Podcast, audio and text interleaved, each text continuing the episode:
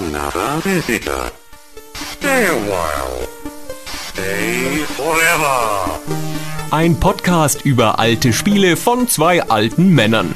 Stay Forever mit Gunnar Lott und Christian Schmidt.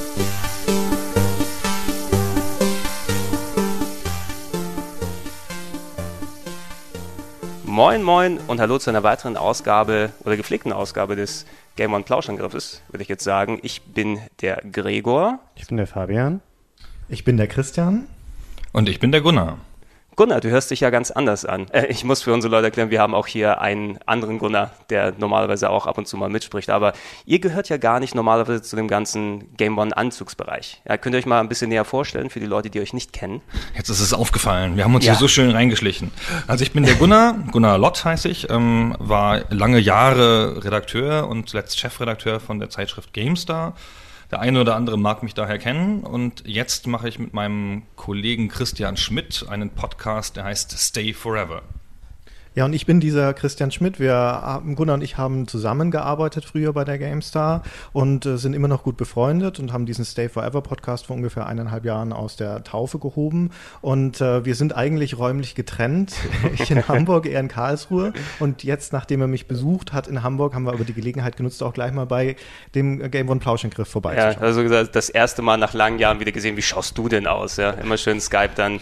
ist ganz schön- ganz schön Ja, alt geworden. Genau, und wir stellen uns auch einmal kurz vor für eure Hörer, die dann jetzt dann äh, mit dabei sind. Ich bin äh, der Gregor, der Chef sozusagen des Game One Plauschangriffes und äh, aktuell auch Redakteur bei Game One nach einiger Zeit wieder und äh, ja, äh, viele verschiedene Projekte auch hier und da, aber ich denke mal, die meisten Leute, die podcast-technisch unterwegs sind, kennen mich wahrscheinlich eher vom Plauschangriff. Mhm, dann stelle ich mich auch noch kurz vor. Also ich habe ähm, lange Jahre auch als Printredakteur Redakteur gearbeitet für verschiedene Magazine, später ähm, online und bin jetzt seit äh, gut zwei Jahren Chef vom Dienst für die TV-Sparte von Game One, also für die, für die TV-Sendung. Sehr geballte Kompetenz dann hier.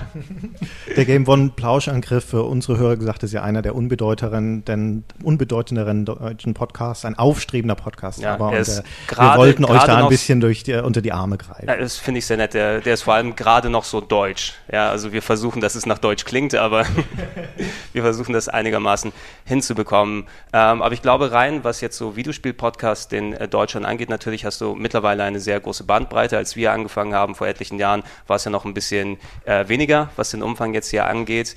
Ähm, ich denke rein von dem Podcast her, wir bei Game One tendieren ja mehr ein bisschen so das Historische, ein bisschen so dann, dann, dann aufzuarbeiten. Wir reden über, hey, jetzt gab es das Super Nintendo 20 Jahre lang oder auch mal gerne ins Filmfach gehen. Äh, erzähl mir mal, wie du damals es fandest, dass Tom Cruise bei Top Gun richtig das T-Shirt ausgezogen hat. Also sowas ist dann mehr unser Fachbereich. Und ihr macht natürlich ein bisschen was ähnliches, aber nicht ganz in diesem Konsolenbereich wie wir. No? Also wir machen, wir sind sogar spezialisiert auf, auf PC-Spiele eigentlich. Gott, oh Gott. Ja. Nein, nein, nicht oh Gott, oh Gott. Wir haben noch nie über, nie über Konsolenspiele gesprochen und haben es auch eigentlich nicht vor. Aber so Amiga und C64-Spiele nehmen wir schon mit rein. Und wir sind immer sehr spezialisiert in den Folgen. Also wir haben letzte, die letzte Folge ist komplett über ein, ein Spiel, über Zorg war das. Mhm. Und ähm, konzentrieren uns da immer sehr. Wenn die ganze Podcast-Folge nur aus Tastaturklackern besteht, wäre wahrscheinlich auch ganz äh, lustig worden. Ja, genau, wir bedienen, sagen wir mal, eine ähnliche Sparte des Hörvergnügens, wenn man es so dann bezeichnen kann, aber natürlich unter äh, anderen Aspekten. Und wir haben uns ja vorher überlegt, wenn wir mal zusammenkommen, was könnte es denn sein für ein Thema, über das wir reden können, weil natürlich können wir auch was Spezialisiertes machen, aber ich denke, speziell in dieser Runde werden wir jetzt kein einziges Spiel oder einziges Thema finden, wo wir alle dann mit äh, gleichem Elan und Freude uns da draufschrauben können. Und ich habe mal jetzt ganz reißerisch einfach den Titel PC versus Konsole genannt. Ähm, aber natürlich glaube ich nicht, dass wir das wirklich so reißerisch angehen würden, äh, denn klar, ihr in Richtung PC-Lager, wir mehr in Richtung Konsole. Ich finde das äh, speziell in Hinsicht, wie diese ganzen, äh, die Verteilung hier in Deutschland überhaupt ist, ziemlich spannendes Thema, weil ähm, es gibt ja für beide Seiten Argumente und ich glaube, jeder von uns ist ja zu einer anderen Art entweder zum Konsolen- oder zum PC-Gamer geworden. Und ich würde da ganz gerne einfach mal ein bisschen ausholen und erstmal schauen, wie, wie ist es überhaupt dazu gekommen, dass ihr da seid, wo ihr gerade im Moment da seid. Ähm, ja, Christian, du kannst ja gerne mal anfangen, wenn du willst. Äh, wie, wie, bist du überhaupt zum Gaming dahin gekommen?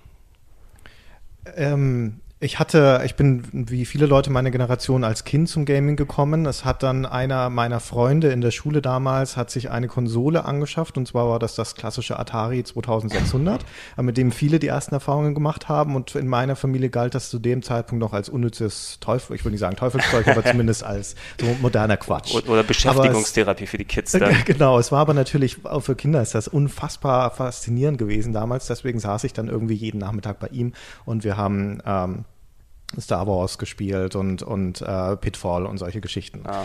Und äh, dann irgendwann vergingen ein paar Jahre. Er hatte dann inzwischen schon Mega Drive und C64 und ich war tatsächlich dann immer außer Haus, um meine Spielerfahrungen zu sammeln, bis dann mein Vater irgendwann entschlossen hat, okay, jetzt kommt uns auch sowas ins Haus, aber natürlich ein Arbeitsgerät. Und damit war es dann zwangsläufig ein PC. Und äh, da ist dann ein bisschen so die historischen vorgezeichnet. Es war also mit einem PC dann als eigene Maschine, die ich selbst bedienen konnte als junger Mann. Also, nee, wie, wie alt war ich da? Elf oder zwölf oder so. Ja, wir sind ja alle jetzt Anfang Mitte 20, also das, das ist noch nicht so lange her, genau, richtig. Ja, sind gerade der Schule entwachsen. Und äh, ja, und dabei ist es dann geblieben. Ich hatte also auch privat, bis ich mir dann viele, viele Jahre später eine Xbox 360 angeschafft habe. Das war meine erste Konsole und dazwischen ausschließlich PCs. Mhm.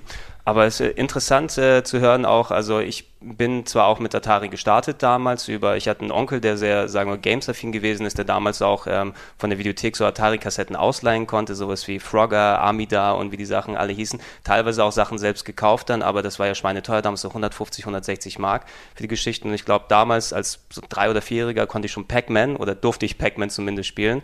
Ähm, aber da ging es bei mir auch in Richtung Computer dann dorthin, weil da kam wieder diese ähm, Computer war natürlich, was am meisten hier verbreitet war, C64 speziell. Das war hier Spiel äh, oder hier äh, Kollegen auf dem Spielplatz und in der Schule und so weiter, alle C64 gehabt. Ich konnte meine Oma breitschlagen, dass sie mir ein C64 dann kauft mit Dataset noch, weil das Diskettenlaufwerk war zu teuer. Ähm, aber da auch unter der Voraussetzung, ja, ich kann damit ja auch für die Schule was machen und lernen. Ich glaube, kein Kind, das ist die Ausrede Nummer eins, aber kein Kind weiß, was er mit der Schule damals anstellen konnte für das. Weil was wissen denn mit dem Rechner? Das mit war dem immer gelogen. Natürlich war es gelogen irgendwie gefragt, und was machst du dann für die Schule mit dem C64? Und ich so, lass mich schreiben. Das doch, lass mich doch erstmal haben und dann kann ich es dir mal zeigen. Äh, absolut. Fabian, wie sah es bei dir aus? Also bei mir ist es wirklich genau der Gegenentwurf äh, zu Christian, lustigerweise, weil bei mir, ich habe einen älteren Bruder und noch einen noch etwas älteren Cousin und die hatten damals ähm, sowas schon wie ein C64 und das war so mein, mein Einstieg, aber dann kam das Nintendo NES raus äh, in den späten 80ern und danach dann das Super Nintendo und spätestens da wusste ich dann, das ging dann noch so einher mit einem Amiga, der den C64 ablöste im Heimcomputerbereich, aber das Super Nintendo war dann halt einfach zehnmal cooler als der Amiga und ab da an bin ich dann auch bei, bei Konsolen Konsolen geblieben. Also alles, was dann nachkam von Nintendo und natürlich auch äh, PlayStation, die ganzen Generationen. Und ähm, ich bin auch nie wieder so richtig in das PC-Lager dann zurückgekommen. Äh, ich habe zwar jetzt auch irgendwie mittlerweile einen, einen, iMac, auf dem auch Windows laufen würde und habe da auch ein paar Steam-Spiele äh, drin, aber ähm, ja, ich war tatsächlich dann eher immer der Konsolenspieler. Alle Zeiten durch. verdorben von den kulleräugigen japanischen Figürchen. Nee, das, das ja, bin ich mit den Figürchen. darüber, was es auch alles für Vorteile hatte und hat, ähm, wenn man sich auf Konsolenspiele beschränkt. Ja, interessant. Gunnar, wie sah es bei dir aus? Ich habe eine relativ wechselvolle Geschichte ähm, und beide Lager gestreift. Erstmal, ich bin ja viel älter als alle anderen hier am Tisch, also etwa so alt wie alle anderen zusammen. Ähm, bin ja in den 60ern geboren und ja, deswegen auch nicht irgendwie als Kind schon dazu gekommen. Wie bringt dir deinen Krückstock nachher? Also ja, genau. Und ich war, war schon alt, aber ich war arm, armer Leute Kind und ähm, hatte aber einen Bekannten, einen Freund im Dorf, den S nennen wir ihn mal. Und das war so eine Mittelschichtsfamilie, ähm, die getrieben war vom Willen nach Konsum. So, und die hatten halt ein kleines Häuschen und ein kleines Auto und dann hatten sie jedes technische Gerät, das es auf der Welt erreichbar im Quellekatalog gibt. So, und dann der haben Quellekatalog, die, super. Die ja. haben dann Video 2000, Betamax, VHS, Videokassetten gesammelt, allen Scheiß gehabt. Und ähm, der S hatte angefangen mit einer, mit einer richtigen Pong-Konsole seinerzeit. Mhm. Und dann mit da hat er den, hat er das Intellivision gehabt, mhm. absurderweise, und der hat alles durchgemacht, den VC20 und den C64. Beim C64 einen, nein, beim, beim Amiga dann einen Akustikkoppler, hat alles gehabt immer. Und ich habe dann so immer so partizipiert, bin dann immer hingegangen am Nachmittag und habe dann mit dem gespielt, in der Hoffnung auch an die Sachen zu dürfen. Und das so, fing halt mit Konsole an sozusagen, also mit man Intellivision. Gar nicht befreundet dann gewesen, ja, wenn der Genau, so wird, man wird ja auch heute noch populär durch die Sachen, die man hat im, als in, in der Schule. Tja. Ich werde meiner Tochter irgendwelche so coolen Sachen kaufen, wenn sie keine Freunde findet. Ich nenne ich nenn sowas die Pommesfreunde. Ähm, wir hatten mal ein griechisches Restaurant und meine kleine Schwester hat Schulfreunde mitgebracht, aber nur weil die umsonst Pommes bekommen haben und als es dann keine Pommes mehr gab, sind die nicht mehr vorbeigekommen. Ah, das ist bitter. Da zeigt sich, was die wahren Freunde Das zeigt sind, sich. oder? Die, die dann geblieben sind, haben dann auch trotzdem Pommes bekommen, aber Und ich habe dann, als ich, als ich 14 war, habe ich einen Atari VCS bekommen und habe dann damit gespielt. Das war dann ganz cool. Das hat sich dann so ergänzt zu dem Intellivision von S. Und ähm, bin dann lange, lange, lange, lange Jahre auf dem Amiga hängen geblieben, auch schon als es PCs gab und habe die ganze Konsolensache von da an dann wieder ausgelassen. Bin dann von Am- Amiga auf den PC wegen Doom, ähm, weil Doom musste man halt haben und Doom bin dann ja. bin dann erst tatsächlich mit der mit der PS1 und dem Dreamcast Dreamcast wieder eingestiegen. Mhm. Genau. Und dann habe ich aber äh, im, im Studium in einem in einem Spieleladen gearbeitet, wo wir beides verkauft. Da haben wir auch so Umbauten von PS1s gemacht und solche Sachen und aber auch PC-Spiele verkauft. Und da habe ich dann einfach alles querbeet gespielt und dann habe ich wieder aufgehört, Konsole zu spielen, beruflich, weil ich dann ei- eingestiegen bin in ein PC-Magazin. Dann habe ich immer privat Konsole gespielt und beruflich PC und dann bin ich gewechselt von dem PC-Magazin zu einem Konsolenmagazin und habe dann privat PC gespielt und beruflich Konsole. Und jetzt spiele ich nur noch ähm, auf äh, Gerät mit einem kleinen i vorne. die ganze, Zeit nur dann musst du dein Game Studio managen bei Game Dev Story. Also Genau. In der Form. Obwohl doch auch Android-Spiele, oder? Machen wir auch, ja, aber ich besitze kein Android-Gerät. Aber sag noch mal kurz diese Anekdote, dass du in einem Spieleladen gearbeitet hast. Ich glaube, das habe ich bei euch in einem Podcast schon mal gehört. Das war irgendwo in, in Nordhessen oder so, in Göttingen oder in Kassel. Beides. Ach, das war lustig. total crazy. Ich habe in beiden Städten gleichzeitig im Spiele, im Spieleladen gearbeitet. Es war nämlich eine Kette mit zwei Filialen.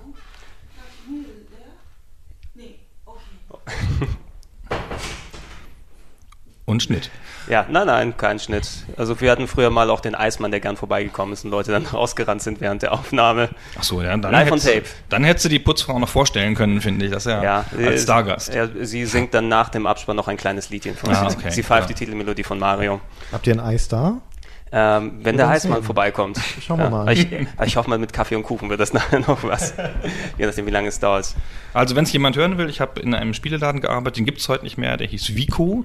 Das steht für Video- und Computerspiele. Total clever.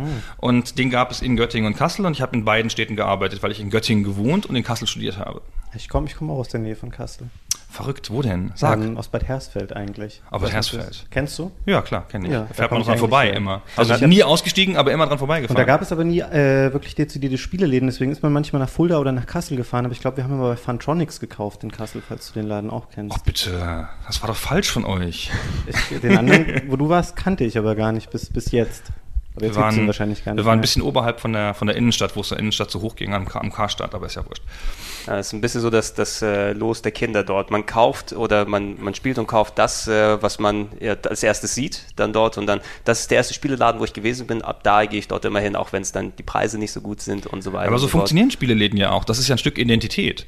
Das ist ja, kann man sich heute nicht mehr vorstellen, so richtig. Heutzutage gibt es ja Spiele überall. Ja, man kann die bei Amazon bestellen, man kann die sonst wo kaufen, man kann die Spieletests in der Zeit lesen. Ja, das ist ja alles irgendwie total ubiquitär. Und zu der Zeit, ähm, als wir damit aufgewachsen sind, gab es das halt nicht. Dann gab es halt einen Spieleladen, dann ist man da hingefahren von so absurden Orten wie Bad Hersfeld aus und hat sich dann gefreut, dass da Leute waren, mit denen man nicht, wo man nicht nur Spiele kaufen konnte, sondern Leute, mit denen man über Spiele reden konnte. Wir hatten natürlich auch, wie jeder Spieleladen, so immer so, so ein festes Personal von so fünf bis sieben Ketchup-Experten, die reingekommen sind und uns das erklärt haben. Also ich habe ja das und das gespielt, weil das ist ja auch viel besser als das und du musst den Kunden nicht immer das empfehlen, dann ist nämlich das. Und die hatten wir immer, das war so, die waren da so immer und zu, zusätzlich zu den, den ähm, Kindern mit Migrationshintergrund, die immer an den Konsolen gespielt haben. Und es hat so ein, es hat so ein, so ein Leben, so ein Laden. So. Die Rollenspielläden, diese Pen-and-Paper-Rollenspielläden waren auch immer so. Da kam man immer rein und dann hat man ein vierstündiges Gespräch über die Trefferpunkte der Terraske in die und die führen können. Und dann sind alle normalen Leute währenddessen rausgegangen und der Laden hat seine Zielgruppe sehr genau bedient dadurch.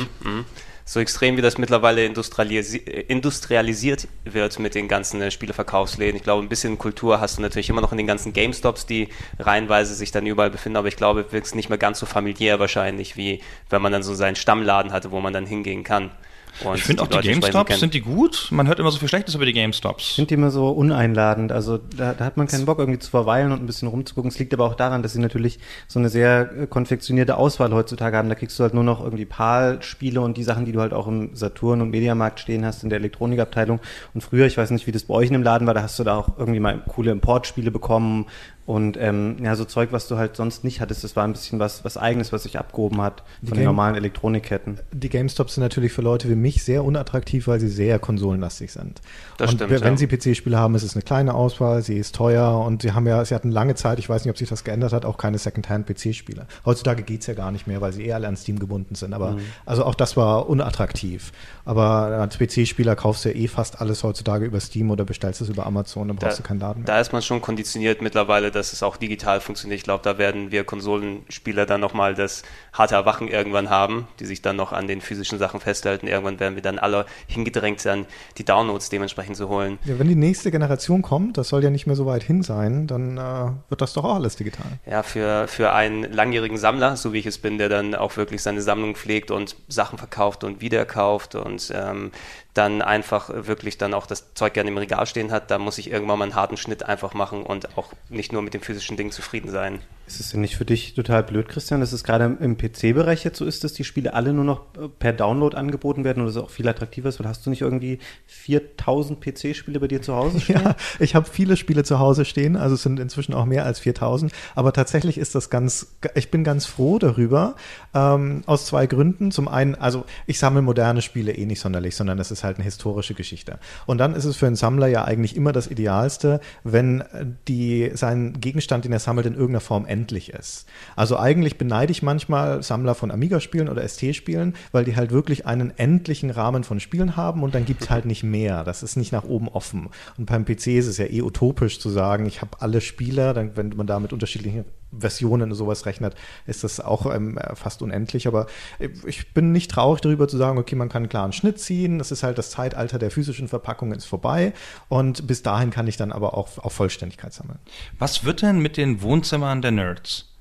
Ich frage mich das die ganze Zeit. Also alle meine Bekannten sammeln Sachen. Also ich sammle weder DVDs noch Spiele, ich sammle das alles nicht. Es Belast, belastet mich alles. Ich sammle auch keine Bücher mehr, seit ich ein Kindle habe. Und ähm, aber alle meine Bekannten haben große Spielesammlungen, DVD-Sammlungen, Sonderboxen und alles Mögliche. Und was kommt denn jetzt, wenn das in fünf Jahren weg ist, größtenteils, Ja. bis auf ein paar Sammlerboxen? Was stellen die Leute ins Wohnzimmer? Na, wenn wir das Problem lösen, werden wir damit reich. Ne, Bestimmt. Die, die, die Digitalisierung der Musik hält ja Leute auch nicht davon ab, sich Schallplatten zu Hause dann hinzustellen. Dann gibt es halt für den Bereich der Leute, die ähm, ihr Nerdtum physikalisch pflegen wollen, gibt es, wird es dann natürlich so Devotionalien geben oder noch eine kleine Industrie, die weiterhin solche Sachen herstellt. Bei den PC-Spielen vermutlich genauso. Da hast du dann Collectors Editions. Also die sind ja für die Branche immer noch ein einigermaßen lukratives Feld. Und auch wenn alles durchdigitalisiert ist, kann ich mir gut vorstellen, dass es weiterhin Collectors Edition gibt, wo dann halt kein Datenträger drin ist, sondern ein Download-Code, aber nach wie vor die ganzen Extras, Artbooks, Ja, aber es gibt ja so eine, weiter. es gibt so eine Zwischenform. Natürlich kannst du dann, keine Ahnung, die neue Platte von Trentemöller kannst du dann halt als Schallplatte kaufen. Okay, aber die neue, sag mal irgendwas Mainstreamiges, äh, One Direction wahrscheinlich nicht. Was nicht? Könnte ich mir vorstellen, nein. ja, weil das Publikum das halt nicht will. Und die, aber diese Leute sammeln ja auch ihre Sachen so. Also für die wird dann aber nicht sowas angeboten. Ja, aber es gibt ja auch noch das Merchandising drumherum. Du hast halt dann das One Direction Poster, T-Shirt, Lanyard, was weiß ich alles. Ja, ich meine, die Spielindustrie wird sich, da haben die wahrscheinlich eh schon irgendwelche Expertenteams, die sich genau darum kümmern, wie man einen zusätzlich zum digitalen Release nochmal extra dann das Geld rausholen kann. Irgendwann, wer weiß, dann kannst du die Regale bei Ikea kaufen und kannst dann was downloaden, wo dann dir dann Spielepackungen projiziert werden. Dann Das habe ich rein. gedacht. Ich habe gedacht, Ja. man müsste so eine Scheibe herstellen, so, so wie so ein Whiteboard, die man so eine schicke, schwarze, matte Scheibe, die man in ein Wohnzimmer hängt und die an deine Mediensammlungen dahin projiziert immer. Und damit die Leute damit angeben können, weil das ist doch, ich krieg Besuch und dann äh, läuft der an meinem Bücherregal lang. Aber das ist doch ein vollkommen falsches Verständnis von Nerdkultur.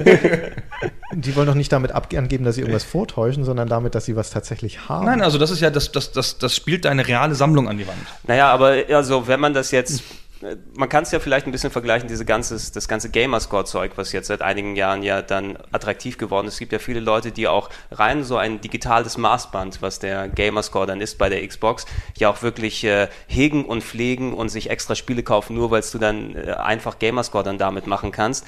Wenn du das irgendwie zeigen kannst, dass du der geilste, der beste, der größte Videogame-Stecher bist und der beste bei Call of Duty und was auch immer, auch wenn es in digitaler Form ist, wenn du das irgendwie repräsentieren kannst, ob es durch eine Zahl ist, ob es durch ein Hologramm im Regal ist, ähm, Hauptsache, der andere weiß Bescheid, dass ich besser bin als der ja, oder mehr habe oder mehr wisse.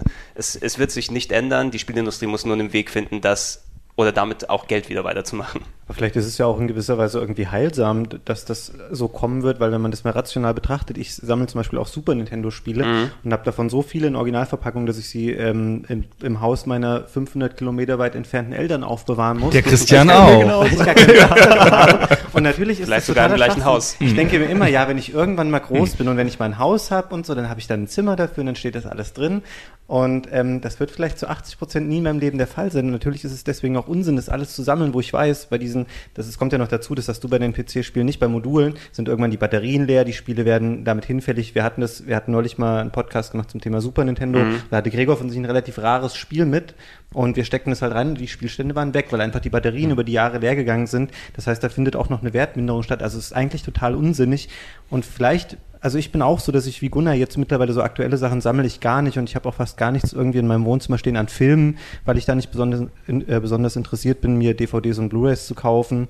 Ähm, bei ich weiß nicht, vielleicht ist das alles gar nicht so also, schlimm, dass es das irgendwann nicht mehr geben wird und die Generation nach uns kennen es ja auch nicht mehr ich glaube, genau das ist ja, wenn man eine Generation dann später denkt, äh, die ist natürlich komplett anders an diese ganzen Spielesachen rangekommen. Ich denke, ein Grund, warum ich dann sammle, ist einfach so die damalige Geldknappheit, wo das auch noch wirklich was Besonderes war, wenn man ein Spiel mal entweder sich selbst vom Munde abgespart hat oder von jemandem geschenkt bekommen hat und du hattest einfach nicht die Gelegenheit dann, das nochmal bei Amazon oder bei Ebay nachzukaufen. Hier in Hamburg, ich weiß nicht, ob du, Christian, dort mal zugegen gewesen bist, es gab monatlich eine Video Videospielbörse. Äh, oh, nee, das wusste ich nicht. Das, das, äh, die gab es einmal im Monat, die war aber prädominant dann für äh, Videospiele dann gedacht in der Markthalle, also dort, wo dann auch die Konzerte stattfinden, in der Nähe vom Hauptbahnhof, gab es einmal im Monat gegen Eintritt in der Garderobe nur, nicht in der eigentlichen Halle selber, waren aber so dann die Privathändler dort, die dann ähm, sonntags immer für ein paar Stunden ihre ganzen, ja, wie so ein Flohmarkt, aber spezialisiert auf Videospiele dort aufgereiht haben. Und das war für mich eigentlich in Zeiten, wo ich keine Kreditkarte habe, wo ich wirklich auch nicht so ultra viel Geld dann habe, dorthin gehen und mal gucken, kann ich vielleicht ein paar meiner alten Spiele tauschen, kann ich was Neues dazu holen. Oh scheiße, das erste Mal, dass ich ein Final Fantasy 3 für das Super Nintendo in freier Wildbahn sehe. Oh Gott, oh Gott, oh Gott. Oh. Passiert das? Und irgendwie hat man dadurch die Wertschätzung für die einzelnen physischen Module und die einzelnen physischen Packungen hat sich bei mir so weitergetrieben, dass sich das wirklich dann angesammelt hat bei mir. Ne? Und ähm, ich möchte, ich würde auch ganz gerne mich von meiner Sammlung trennen können, aber für mich ist es so emotional noch so behaftet, dass ich auch gerne, wenn ich mal ein Spiel raushole, auch dann wie so eine Art Fotoalbum, das so ein bisschen wirkt. Oh, was habe ich denn, was ist denn damals passiert, dass ich das gespielt habe? Und da kommen noch die Erinnerungen und so weiter hoch. Und das hast du natürlich nicht, wenn du dann rein deine digitale Collection und dann nochmal, was weiß ich, die Covers dann auf dem PC dann ansiehst. Also es ist natürlich bei den PC-Spielen auch so, gerade bei denen, die noch auf diesen 25er Floppies kommen, dass die mit der mhm. Zeit auch ihre Daten verlieren. Also, da ist zwar keine Batterie drin, aber dann wird halt die, das magnetische gespeicherte Ding schwacher. Keine Ahnung, wie da die Physik dahinter ist. Das aber mir Magnetgedödel. Ja. Das mit, genau, das mit Magnetdings. aber mir ist das relativ wurscht und da kommen wir vielleicht auch dann wieder äh, in einem Bogenschluss zurück auf diese Unterschiede zwischen PC und Konsole, mhm. ähm, weil PC-Spiele ja in der Regel keine Bindung zur Hardware haben. Also abgesehen davon, dass du so alte XTs und sowas, äh, die werden ja nicht aufgehoben, das sind ja eh irgendwie modular zusammengesteckte Dinger von irgendwelchen komischen japanischen Marken oder sonst was. Das spielt ja keine große Rolle und die Spiele werden heutzutage, die spiele ich halt im Emulator auf meinem meinem Windows 7 oder Windows 8 PC. Gar kein Problem. Genau. Aber bei, ist es bei Konsolenspielern nicht so, dass die Hardware auch wichtig ist, dass man das halt auf dem Original, auf dem SNES, NES spielt. Du, du hast da auch unterhalb der Konsolenspieler, glaube ich, zwei unterschiedliche Lager. Speziell da das mit der Emulation, das ist, glaube ich, auch ein ganz, ganz großer Faktor, da das ja mittlerweile auch offiziell monetarisiert wird von den ähm, Spiele- oder Konsolenherstellern, dass die eben ihre eigenen Services haben, wo man das alte Super Nintendo-Spiel für ein paar Euro kaufen kann. Das war ja zu Anfang noch nicht so gewesen und ich muss auch gerade dran denken, wo du Emulation dann gesagt gesagt hast, wie beeindruckt ich gewesen bin, als ich dann gelesen habe, ey, deine ganz, alle Spiele, die es für den C64 gibt, passen auf eine CD-ROM dann drauf. Das, und die kann man dann an einem PC dann darspielen. Für mich war das utopisch und ich habe das gar nicht verstanden damals. Aber heutzutage, ähm, dadurch, dass es die Möglichkeit gibt, ähm, nicht mehr wirklich aufs Physische hinzugehen, es, es ist was anderes, wenn man das echte Modul hat, die echte Konsole an dem richtigen Röhrenfernseher anstecken. Das ist wirklich was anderes, als wenn man das über einen Emulator mit ähm, Schärfefiltern am HD-Fernseher und so weiter spielt, einfach weil es dann praktischer ist, um das zu machen. Ähm, ich bin mittlerweile ins Lager übergegangen, ich kann auf dieses authentische Gefühl ein bisschen verzichten. Mir sind die Spiele, ehrlich gesagt, ein bisschen wichtiger. Ich habe auch, ähm, ich hatte auch eine sehr umfangreiche Super Nintendo-Sammlung und äh, ich liebe die Super Nintendo-Verpackung und alles, die waren schon bunt, sind natürlich sehr, sehr Angriffs- äh, oder äh, bieten viel Angriffsfläche, damit die verknicken und da was kaputt geht und so weiter. Aber ich habe mein Super Nintendo verkauft, ich habe meine vier, fünf Lieblingsspiele zu Hause noch im Regal stehen, die ich dann gesammelt habe und äh, den Rest, wenn ich den jetzt noch spielen will, habe ich mir über Services dann nachgekauft, wie die Wii Shop und was es auch immer dort gibt und ich versuche das nach und nach immer weiter dann dorthin zu drängen, damit ich mich abnable von dem her. Ich verstehe genauso gut aber auch die Leute, die dann, nee, es geht nichts über die echte Hardware am echten Fernseher. Also ich, ich habe mir, wie du jetzt gar nichts nachgekauft, tatsächlich über, also sprichst ja konkret jetzt auch über Virtual Console von Nintendo, Mhm. wo du ähm, mehrere Generationen alter Spiele auf deiner Wii spielen kannst du dir jetzt dann, dann bald auch auf einer Wii U. Ich finde, das ist total uninteressant, weil das hat ja mit dem Originalspiel dann auch nichts damit zu tun. Dann könnte ich es theoretisch auch auf dem PC emulieren, wenn ich das Originalspiel zu Hause hätte, um jetzt diese rechte Frage dann da auch zu klären. ja, Ähm, also das fand ich immer unattraktiv. Ich finde, eine Zwischenlösung ist noch sowas, ich weiß nicht, ob ihr das kennt. Es gibt für, für verschiedene Konsolen sowas, ähm, das sie- sieht aus wie ein Blanko-Modul einfach, was zu dieser Konsole gehört, was dann einen Slot hat für eine, für eine SD-Karte, wo ich dann quasi diese ROM-Images drauf mache. Und dann kann ich es aber in die Original-Hardware stecken und darauf spielen mit den Original-Controllern. Und das finde ich eine legitime Lösung, um es jetzt einfach kom komfortabel zu machen, weil ich weiß, ich habe diese Originalspiele, ich kann aber deren Abbilder einfach 100 Stück auf so eine SD-Karte machen und sie dann damit auf der Konsole spielen, ohne immer die Module alle rausfummeln zu müssen aus den Kartons. Aber so em Emulatoren lassen mich dann doch auch relativ kalt. Würdest, würdest du dann ähm, aber auch, hast du noch einen Röhrenfernseher zu Hause, wo du die Sachen anschließt? Weil ich, Ich finde, sag- das sieht wie Arsch aus auf dem HD-Fernseher mittlerweile. Ähm, ich habe noch äh, eine sehr viel jüngere Schwester, die noch zu Hause wohnt. Ich sage immer, sie darf ihren Röhrenfernseher nicht verkaufen, wenn sie irgendwann auszieht, ähm, weil den brauche ich noch später für die Super Nintendo Sachen, wenn ich mein eigenes Haus habe. Dann. Das, das ist der Unterschied zwischen den PC-Sachen, die speziell seit den äh, Anfang, Mitte der 90er, die natürlich dann schon auf das, was heute, heute bei Konsolen HD genannt wird, ist die Standardauflösung von PC-Spielen dann damals gewesen. Das ist, glaube ich, der Unterschied, wenn ich, ähm, ich habe auch sehr viel mittlerweile nachgekauft, ähm, bei meiner Zeit äh, war das so, dass ich irgendwann so Mitte der 90er ins Konsolenlager abgeglitten bin, weil ich Fan der japanischen Rollenspiele bin und irgendwann auf die Schiene dann geraten bin und da wenig auf dem PC dann gehabt habe. Aber solche Sachen, die ich damals verpasst habe, wo ich sage, ey, du hast früher gerne Might and Magic gespielt, oh, bei GOG.com gibt es dann die komplette Might and Magic-Reihe für 7 Dollar, dass du es nochmal downloaden kannst. Das kann ich mir runterladen, das sieht auch auf meinem PC-Monitor eben noch alles vernünftig aus. Bei den Konsolensachen ist es eher weniger so gelagert. Es ist wirklich eine Glaubensfrage, letzten Endes, in welche Richtung man hingeht. Die GOG-Sachen kosten halt immerhin vernünftig. Ja, das ist halt Das ist ein mein ich, Preis, ein bisschen ja. Problem, finde ich. Also ich habe einerseits möchte ich nicht mein Heim überlasten mit Medienpackungen. Ähm, da bin ich ein bisschen runter. Andererseits habe ich so ein ganz starkes vielleicht vielleicht mit dem Alter so ein Unwert, Unwertheitsgefühl, wenn ich mir digitale Downloads kaufe. Also das macht mich fertig. Das kostet dann alles irgendwie, dann kostet das genauso viel wie eine DVD. Was soll denn das? Und die DVD kann ich nur noch verkaufen. Es ist ewig an dich sozusagen gebunden. Also eh, um da kurz mal einzuhaken, ich habe sehr, ich misste immer meine Spielesammlung regelmäßig aus, weil wenn es dann überbordend bin, speziell durch den Beruf, wo du dann auch noch Sachen mit dazukommst, die du dann testen musst und so weiter, ähm, es wirkt ein bisschen wirklich wie Ballast auf der Seele, kann man fast sagen, wenn ich dann von irgend, also nichts gegen dann so die 4000 Spieleverpackungen oder sowas oder Spiele, Spielesammlungen, die da dort sind. Ich hatte auch eben eine, die in Richtung 1000 Spiele dann gegangen ist und irgendwann wusste ich nicht mehr, in welches Spiel soll ich greifen, was soll ich spielen. Ich habe kaum mehr gespielt, sondern mehr nur gesammelt. Und bei solchen digitalen Content, wenn mir da die Möglichkeit fehlt, diesen Ballast irgendwie wegzubekommen, auch wenn ich den nicht direkt im Auge habe, weil er auf dem Computer liegt oder in irgendeiner Datei nur vermerkt ist, ich weiß nicht, ob ich damit zurechtkomme, noch in dem Moment, ja, weil das klebt ewig mir dann an. Ich weiß gar nicht, was ich gern hätte. Also ich habe jetzt ein eisernes Regime. Ich spiele jetzt, wenn ich nicht auf dem iPhone spiele oder so, dann spiele ich nur auf der Xbox. Ähm, ich besitze auch keinen PC mehr, habe nur einen Mac. Und dann kaufe ich mir immer ein Spiel und dann spiele ich das durch und dann verkaufe ich es wieder. Und ich kaufe mir kein neues Spiel, ehe ich das nicht fertig gespielt habe oder aufge aufgesteckt habe. Sehr löblich, sehr und löblich. ich kaufe mir nur noch physikalische Bücher, wenn dafür ein anderes Buch dann das, das Haus verlässt. Also ich habe jetzt eine, beim letzten Umzug habe ich 300 Bücher entsorgen müssen, weil die nicht mehr ins Regal gepasst haben. Bin dann von 1000 auf 700 runter. Und jetzt habe ich gesagt, so, Schluss, 750 Bücher ist die Obergrenze, die ich ertrage in meinem Leben. Jedes neue, jedes neue Buch verdrängt ein altes oder man kauft es auf dem Kindle. So wie, wie bei Kelly Bundy von Eine schrecklich nette Familie. Wenn sie genug Wissen im Kopf hat, dann muss irgendein Wissensstück dann raus, damit Neues dann dazu Das geht kommt. uns ja allen so. Du Ja. vergisst den Namen deines Cousins, wenn du eine neue Sache, neues Videospiel kennenlernst. Aber ich finde es also sehr erstaunlich konsequent. Ich finde es aber eigentlich ganz gut, wie du das machst. Aber was ist denn, wenn jetzt, ähm, es gibt ja immer diese Monate, wo geballt sehr viele gute Spiele erscheinen. Sagst du auch wirklich, du entscheidest dich für eins, spielst das erst durch? Zum Beispiel, das ist jetzt wahrscheinlich eh nicht dein Genre, aber ich hole mir erst Battlefield 3 und bevor ich das nicht durch habe, darf ich dann nicht Call of Duty auch spielen. Genau, das ist insofern einfach, weil ich nur Solo-Spiele spiele, privat. Ah, okay. Also ich, Battlefield kommt, das würde ja, ein- das würde ja einen Raum einnehmen, ne? Das würde ja ein halbes Jahr einnehmen oder so, aber ich habe sowas, hatte letztens die, die, die Situation, dass ich irgendwie Dishonored und XCOM gleichzeitig spielen wollte. Und dann habe ich mich sehr zurückgehalten und habe erst Dishonored durchgespielt und dann XCOM, was ein Fehler war übrigens. Man hätte es andersrum machen müssen, weil das Dishonored hat das bessere Design, also das grafische Design und das Design von, von ähm, XCOM war im Vergleich so schlecht, obwohl es ein gutes Spiel ist, dass ich zwei Stunden Mühe gehabt habe, das Spiel zu spielen.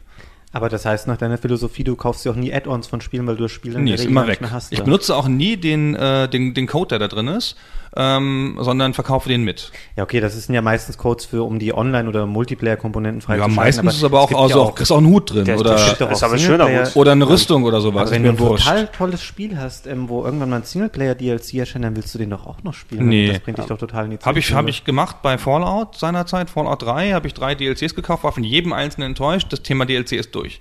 Meinen nie wieder, die können mich mal. Okay, ich, ich habe es bei Fallout und bei speziell diesen Sachen dann gemacht, die Originalversion gekauft und gespielt und dann verkauft, um mir die Game of the Year Edition zu kaufen, damit das alles schon dann mit drauf ist. Aber finde ich auch sehr interessant, ich bin auch zum Beispiel null Multiplayer- oder Online-Spieler. Wenn ich dann Multiplayer-Spieler eher an einer Konsole, was weiß ich, so Street Fighter oder sowas, Leute gegeneinander oder Mario Kart ab und zu mal. Ich spiele null online, ich will lieber Singleplayer-Sachen haben und Erlebnisse und mir ist es total egal, ob ich es dann online spielen kann oder Online-Pässe drin Das geht sind. mir genauso tatsächlich. Ich spiele auch kaum online Wir sind auch zu alt. Ja. Ey, die, die 15-Jährigen waschen mit uns den Boden auf, ja, also das ist, geht auch nicht mehr. Natürlich, wenn ich wollte, dann ja, ja, ja. Ja, das ist schwierig. Aber es ist, glaube ich, dann auch eine, eine Sache in Richtung, wie man wirklich da hingekommen ist an die Spiele mal, ob man dann richtig da macht. Ähm, was ich in Richtung vorhin mal erzählen wollte äh, oder erwähnen wollte, in Richtung natürlich PC versus Konsole oder PC und Konsole in der Richtung aus. Ich denke, man kann ja eigentlich trotzdem sagen, obwohl wir hier einen Konsolenfokus bei Game One haben, dass ähm, Deutschland eigentlich PC-Land eigentlich ist oder Deutschland Computerland spielt. War, War, das ist auch vorbei. Ja, vorbei. inzwischen. es ist, Ja. es ist mittlerweile, also zumindest als Game One angefangen hat, war es noch anders. Da haben wir wesentlich mehr Feedback bekommen. Hey, äh, wo bleiben denn die ganzen großen Riesencomputerspiele und warum zeigt ihr nicht fünf Wochen vorher Crisis 1, wenn es da gekommen ist? Aber wo Ähm, sind denn die ganzen Ich Riesencomputerspiele? sagen, die gibt es ja nicht gar mehr. keine mehr, oder? Die sind, Nee, die das sind ist nicht vorbei. mehr wirklich dann vor, vorhanden. Ich denke, das ist speziell über die 90er und Anfang der 2000er so gewesen, einfach wenn viele Leute über die Schule dann drangekommen sind, einfach über auch Verfügbarkeit und Kopierbarkeit der Spiele natürlich. Ne? Also wenn ich damals über meine Schulkollegen nicht mit dem C64 dann versorgt werden könnte mit Sachen, ich hätte mir nie von meinem eigenen Geld dann ähm, Spiele richtig leisten können. Das Einzige, was ich mir dann wirklich auch vom Mund abgespart habe, war Zack McCracken auf dem C64 und das hat 70 Mark gekostet. Und 70 Mark, das hätten sie auch eine Million draufschreiben können eigentlich. bei 2 Mark Taschengeld pro Woche äh, ist dann dementsprechend so gewesen. Und ich glaube, bei vielen hat sich dann so weitergetrieben, dass einfach, wenn der Computerhunger ein bisschen geweckt wurde und wie das funktioniert, dass das sich weitergetrieben hat ne, durch die 90er und 2000er. Also ganz ehrlich, ich bin ja tatsächlich erst äh, in den 80ern geboren und ähm, Schäm dich. ja, als äh, wir dann schon C64er hatten oder meine ältere Verwandtschaft, ich glaube, mir war in den ersten Jahren dann nicht mal klar, dass diese Spiele auch im Laden verkauft werden. Das Die weiß waren, man gar nicht. Die waren halt einfach da und da lagen immer neue Disketten mit neuen Spielen, aber ich glaube, diese Erkenntnis, da, dass diese Spiele auch angeboten werden für Geld, ähm, das hat dann, glaube ich, noch ein paar Jahre gedauert, bis ich die tatsächlich hatte. Ja, es ist einfach komplett andere Kultur dort. Oder hier, so ist man da rangekommen. Ich glaube, niemand wird exklusiv von sich behaupten können, der zur C64-Zeit nur Originale im Haus dann gehabt.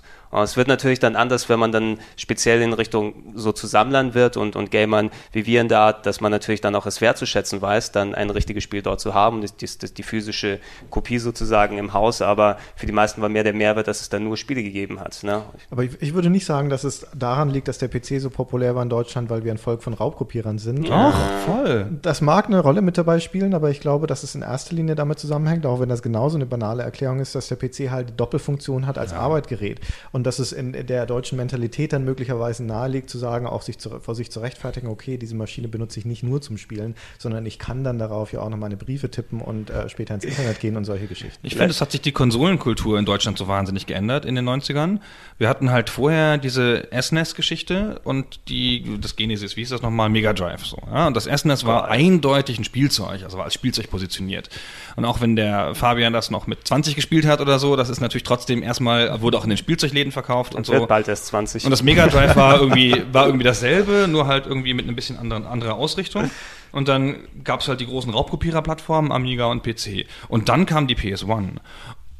Und die PS1 hat ein halbes Jahr gebraucht, um die Giganto-Raubkopierer-Plattform zu werden. Nein, ja? nein, nein. Oder ein Jahr. Ja, doch, mindestens. doch, am Anfang diesen schon. Trick mit der Büroklammer und den Raubkopien und dem Deckel, das gab's, das hat, glaub Ja, ich, deutlich aber länger denk- gedauert. denk- Also ich habe ja in diesem. Spieleladen gearbeitet in der Zeit und ähm, wir haben pro Tag zehn Umbauten verkauft. Also Aber- Chips, um, also die Chips verkauft Ja. oder die Umbauten Und selber dann gemacht. nie wieder gesehen, die gleichen Leute Ja, im Laden. Und ähm, naja, das, an die Leute kommst du eh nicht ran, ja, die Ja. kaufen ja nichts. Aber der, der Querschnitt der Bevölkerung, der da reinkommt und ähm, die PS, PS2 umgebaut, die PS1 umgebaut haben will, das sind alle gewesen. Das war nicht das irgendwie, das waren nicht Freaks oder sonst irgendwas oder Kiddies, das war der Papa Klempner mit seinem Sohn, der dann irgendwie sagt, ich habe hier diese, diese, diese CD und die läuft nicht in meiner Playstation. Ich so, ja, das ist ja auch kein kommerzielles Exemplar, das ist ja eine Kopie. Haben sie denn die P umgebaut? Ja, was? so, ne? Und dann, kommt, dann muss man die da rausschmeißen und so, weil wir ein Laden sind, der auch Spiele verkauft hat. Aber dann haben wir angefangen, die Umbauten zu verkaufen, dann ging das schon.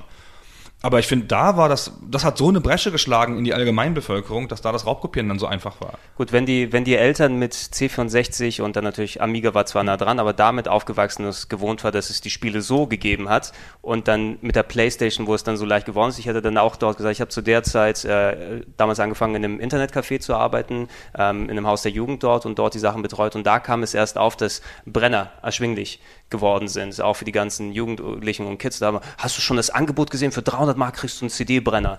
Na, und dann wartet man auch noch mit diesem Einfachspeed, dass mit 70 Minuten dann eine CD dann kopiert wird untereinander, aber die waren alle ratzeputz schnell versorgt mit den neuesten Spielen, mit allem drum und dran, nachdem die ich- Hardware da gewesen ist. Ich wollte gerade sagen, es gab ja mal eine Zeit, in der PC-Spiele auch beinahe unkopierbar waren, nämlich als die CD-ROM neu war. Also so von 92 ab bis sagen wir 96, 97, bis dann die Brenner erschwinglich waren. Und das ist ja gleich, fällt auch zusammen mit dem Höhepunkt der PCs in Deutschland. Also obwohl dann das Raubkopien da relativ ausgeschaltet war. Möglicherweise ist es dann eine Frage des Bestands, dann haben alle PCs, dann nutzen sie sie auch weiter, aber trotzdem, ich, äh, ich sehe da den Zusammenhang nicht so stark. Ich, möglicherweise hat das auch was zu tun, ist jetzt eine steile These, ich werfe die mal in den Raum, aber mit der Rolle des Wohnzimmers. Ähm, ich glaube, dass halt, dass es in, in, in einer deutschen typischen Familie und sowas, das Wohnzimmer nicht der Ort ist, wo man Computerspiele spielt oder Videospiele spielt. Und der Fernseher auch kein Spielgerät ist. Das ist halt lange Zeit, ist der, der PC steht im Arbeitszimmer und so die Heimkonsole steht im, im, im Kinderzimmer und sowas, aber möglicherweise hat es auch damit zu tun. So. Kann ihr. richtig. Nee, ich glaube, es stimmen alle, alle Erklärungen sind ein Teil davon. Also ich glaube schon, dass das damit, also ich glaube schon, dass diese, die Raubkopien das befördert haben und, ähm, und die Verbreitung befördert haben. Und ich glaube auch, dass, der, dass, das, dass die Entschuldigung, den PC als Arbeitsgerät einsetzen zu können, das in Deutschland befördert hat, weil Deutschland ist ja so ein bisschen so ein Land, die Kinder dürfen nicht spielen, ne, müssen ja alles ernsthaft sein und so. Also ich glaube schon, dass da alle Erklärungen zusammenkommen. Mhm. Ich würde da noch eine Sache mit noch kurz dazuhauen in Richtung, ähm, ich glaube auch die Art der Spiele, die du dann auf PC spielen konntest, ähm, haben teilweise ein bisschen mehr der deutschen Mentalität ein bisschen en- entsprochen, weil ich glaube, sowas wie Aufbaustrategie ist hier so beliebt wie nirgendwo sonst. Und ich habe auch, wenn ich dann sowas am Computer gespielt habe, dann war es dann sowas wie Civilization oder auch XCOM hatte ich, auch wenn das ein bisschen mehr in Richtung nur Strategie dann dorthin geht. Aber das sind so fast schon bürokratische Genres, wo man dann auch das Arbeiten und Spielen war nicht so weit voneinander entfernt. Da hat sich ein bisschen dann so angefangen. Ich glaube, das hat auch dazu beigetragen, dass auf dem PC diese Genres, wofür die Deutschen ja heute noch bekannt sind, ne, so Siedler oder sowas, ist ja etwas, was nicht von einer anderen äh, Programmierkultur dann außerhalb von Deutschland dann richtig bedient werden kann, diese Genre. Das können sie am besten und das macht den Deutschen auch am meisten Spaß. Ich würde ja gerne mal ganz kurz auf den Punkt, äh, Christian, von dir zurückgehen mit dem, ähm, dass so ein äh, Rechner ja auch zum, zum Lernen oder für die Arbeit irgendwie benutzt werden kann. Aber dieses Argument müsste ja heute noch genauso valide sein. Also kann das ja eigentlich nicht erklären, warum der PC dann heutzutage nicht mehr so angesagt ist als Spielplattform. Oder glaubst du, dass jetzt so diese typischen, ähm, die Leute, die dann, keine Ahnung, das genutzt haben für Aufbaustrategie oder auch Sachen wie Moorhuhn oder was weiß ich auch immer, dass die jetzt alle abgewandert sind und sowas eher auf Facebook oder Tablets oder Phones spielen, dass es daran liegt? Ach, Deutschland ist ja da ein bisschen das gallische Dorf und du kannst dich halt nicht ewig gegen den internationalen Trend stemmen. Das heißt, wenn heutzutage die wichtigen Spiele erst auf der Konsole rauskommen, und so, der, so der Wendepunkt war für mich ein bisschen die GTA-Serie. GTA 3 kam noch, glaube ich, zeitgleich raus und alle folgenden dann immer ein halbes Ja, Jahr früher für, für die Konsole. Genau, sehr, sehr knapp äh, vielleicht danach. Der PC hatte immerhin den Vorteil, dass du auch Multiplayer bei GTA 3 dann, dann haben konntest. Das Ja. hattest du auf der Konsole nicht, aber da, du hast recht. Du Aber hast da, recht. und das, das beginnt halt nach einiger Zeit dann ein bisschen zu nagen und dann ist die Konsole ist halt es, es sexy und du kannst miteinander äh, leichter gemeinsam spielen, so an mit zwei Controllern, als du das auf dem PC kannst und so weiter. Mhm. Aber äh, vor allen Dingen ist es halt, äh, ist es dieses international die dominierende Plattform, gerade in den angelsächsischen Ländern und irgendwann schwappte das dann auch über Deutschland. Mhm. Also die sind halt die, so, als die Konsole zur Leitplattform geworden ist für die Spieleentwicklung, ähm, da war es dann auch in Deutschland vorbei. Ja, also der, der Umschwung speziell, ich meine, ähm, eines der größten Genres am PC, klar, der Ego-Shooter ne, und in Richtung Doom und andere Sachen, über die wir qualitativ gar nicht sprechen können, aus gewissen, aber die Namen können wir ja in Ruhe dann nennen. Ähm, das war natürlich die, ein, eines der Genres, was auch die PCs dann allgemein dann groß gemacht hat und spätestens so mit dem ersten Halo, was auf der Xbox 1 damals gekommen ist und dann speziell Call of Duty 4 ist, glaube ich, auch einer der sehr großen Umschwünge dann dort gewesen, wo sich dann, ähm, ja, von Halo 1 gab es ja erst ganz lange Zeit keine äh, PC-Version. Die habe ich bei mir damals im Internetcafé erst nach einem Jahr oder so dann installieren können, weil Microsoft sich erst danach erbarmt hat. Aber da haben auf einmal auch die ähm, Spieleentwickler gemerkt, auf Konsolen geht auch dieses Genre. Es ist anders als auf dem PC, aber wir können auch echt gute Verkäufe damit erzielen. Und dann der Kontrast bei einem Call of Duty 4, was natürlich auch 2007, glaube ich, so Anfang, Mitte 2007 dann gewesen ist, so ein Ultrakontrast zwischen den verkauften PC-Ausgaben und den Konsolenausgaben gewesen ist, irgendwie 400.000 gegen 8 Millionen ungefähr, ähm, dass es einfach sich nicht mehr rentiert hat, wirklich die hardcore guten Exklusivtitel auf den PC zu bringen. Na, du wirst irgendwas finden, PC ist ja leider mittlerweile dann äh, mit Ausnahme der ganz, ganz spezialisierten Strategie- oder Aufbausachen, die mit einer Maus und Tastatur nur wirklich funktionieren. Der Rest ist alles auf Konsole und speziell der Shooter ist bei weitem nicht mehr so angesagt auf dem PC. Ich habe aufgehört, Shooter zu spielen, Ego-Shooter mit am, am PC mit Halo 1. Ich fand das so eine perfekte Steuerung.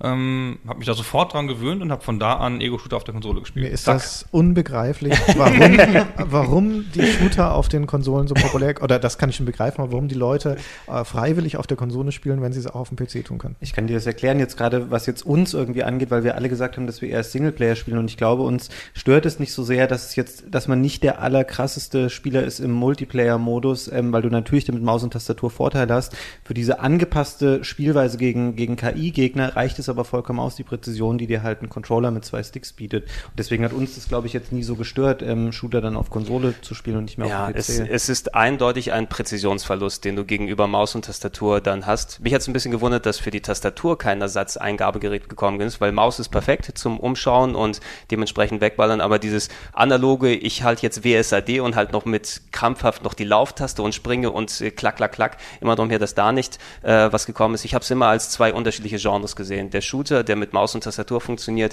ist ein anderes Genre als der Shooter, der auf der Konsole einfach funktioniert, von wie man daran geht, wie die Dinge aufgebaut sind, ähm, dass die Geschwindigkeit, ähm, es gibt glaube ich auch eine Handvoll Spiele, wo du gleichzeitig auf dem PC und auf Konsole spielen konntest. Das Quake 3 für den Dreamcast ist glaube ich so eins gewesen, wo du dann die untereinander gab es. Natürlich wurden da die Konsolenspieler geschlachtet. Ja, oder das, das Shadowrun von Microsoft, das legendäre, wo sie es tatsächlich versucht Auch haben. dass eine, eine super tolle Idee aus der Shadowrun-Lizenz einen Shooter zu machen, finde ich immer noch.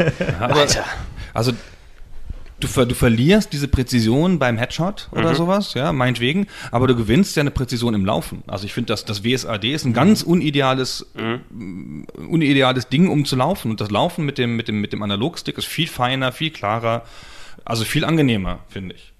Also du gewinnst ja auch was. Und heutzutage wird ja in Ego-Shootern auch nicht mehr auch nur noch, läufst ja auch nur noch von, von, von, von Sequenz zu Sequenz, ist ja auch alles wurscht jetzt.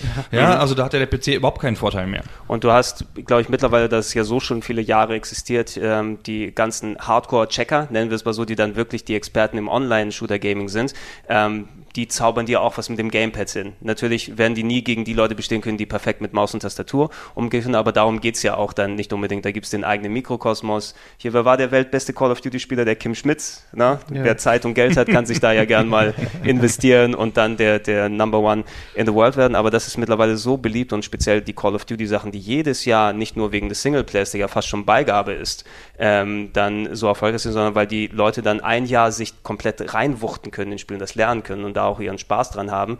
Das ist der, das Erfolgsgeheimnis. Hier, Battlefield 3 hat zum ersten Mal einen, oder das Battlefield-Spiel zum ersten Mal einen Singleplayer dann gehabt mit dem dritten Teil. Was ja auch für eine Serie, die eigentlich nur Multiplayer gewesen ist, muss auch sein, sonst kannst du auf der Konsole nicht verkaufen. Also eines Multiplayer-Ding.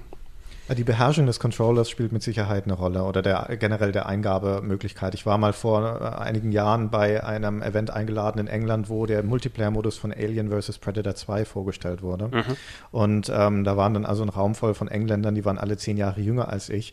Die sind natürlich aufgewachsen. England ist ja eine Konsolennation mhm. und die sind natürlich aufgewachsen dann mit den Shootern auch schon auf diesen Plattformen. Und das war natürlich keine Freude, gegen die zu spielen, weil sie mich, äh, ich dann so ein Legastheniker an diesem Controller und sie haben sie mich alle fertig gemacht. Die beherrschen das aber auch wirklich toll. Es war so gut, den, war interessant, ihnen dazu zu schauen. Und heute haben wir wieder das gleiche ein bisschen bei, der, bei den Touch-Control-Plattformen. Also einen Shooter auf dem iPad zu spielen zum Beispiel ist für mich die Hölle. Das ist ah, noch viel schlimmer ja. als auf oh der Konsole. Gott, Gott, Gott, aber ich glaube, schlimm. für die Generation von jungen Leuten, die damit aufwachsen, die haben da auch kein Problem damit. Ich, doch, ich glaube ehrlich gesagt schon. Ich, also ich möchte wirklich mal jemanden sehen, der mir zum Beispiel, ich habe sowas mit, mit Zombies jetzt vor kurzem gespielt. Ich glaube, es nannte sich Dead Trigger. So ein Free-to-Play-Shooter ähm, auf dem iPad. Und das sieht toll aus, keine Frage. Ist echt super. Kostet ja auch kaum was, weil alles äh, dann über Microtransactions funktioniert. Aber die Steuerung, also selbst mit sehr viel Nachsichtigkeit und sehr viel Übung, das ist einfach nicht gut spielbar. Und das wird es auch, glaube ich, nie sein mit so einer rein äh, touchbasierten Steuerung. Ist besser geworden jetzt. Also ich finde, die ersten Spiele, die diesen, diesen Stick eingeblendet hatten dann immer, waren unspielbar. Keine mhm. Ahnung, die ganzen Game Loft-Spiele konnte man alle nicht spielen.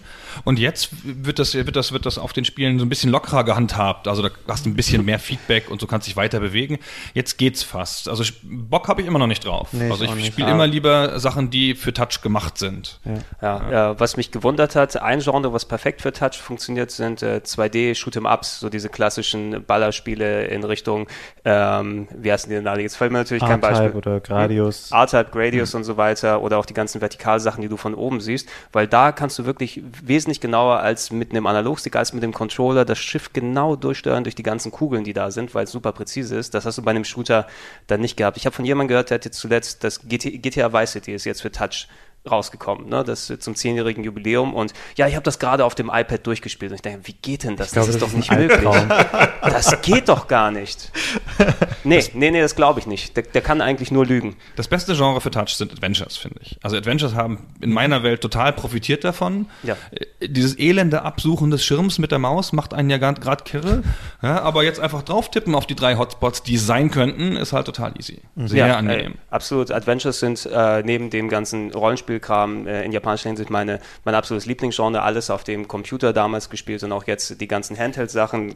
Ich habe ja den armen Fabian auch dann teilweise infiziert mit den ganzen Visual Novels, die aus Japan dann äh, rumgekommen sind, die dann ja auch Adventures mit mehr Text dann sozusagen sind. Äh, auf dem DS, auf der Vita super perfekt eigentlich. Ne? Kannst du auch wirklich dann mit dem Stylus klicken, mit dem Finger absuchen, Items verwenden, Text weiterschalten. Also dann, ich würde am liebsten auch nur solche Sachen dann spielen unterwegs. Ich spiele ja gerne, das ist ein bisschen peinlich, das zuzugeben, aber irgendwann bin ich mal durch meine Freundin da, da drauf gekommen, so glorifizierte Wimmelbildspiele auf dem iPad, die so ein bisschen in so eine, in so eine Adventure-Handlung eingebunden sind, wo dann mal so zwischendurch so Rätsel kommen wie bei Professor Layton, aber vieles ist auch einfach nur, such die zehn Gegenstände, die hier angegeben sind, auf diesem dezent animierten Hintergrund, einfach weil das so entspannend ist und so was Meditatives hat. Also spielerisch wirklich super anspruchslos, aber ich verstehe schon, warum ähm, das echt viele Leute kaufen. Da gibt es eine Firma, ähm, ich weiß den Namen jetzt leider nicht, ich glaube, von denen findest du da ungefähr 100 verschiedene äh, Wimmelbild die Big Fish-Leute ja, genau. sind das, genau. Ja. ja. da bin ich ganz bei dir. Ich, ich wollte wollt den Namen jetzt nicht sagen, weil ich nicht so viel Schleichwerbung machen dürfen, aber ja, wenn du deren Portfolio okay. anschaust, die haben wirklich eine Liste, die, diesen Meter lang ähm, an Wimmelbild-Adventures. Das ist total krass. Also scheint ein tolles Geschäft zu sein, sowas zu machen. Das, das ist echt interessant, weil ich damals, als das erste Spiel rauskam, das dieses Wimmelbild-Spiele-Genre äh, begründet hat, das war von, ich sag's normal den Namen, Big Fish Games.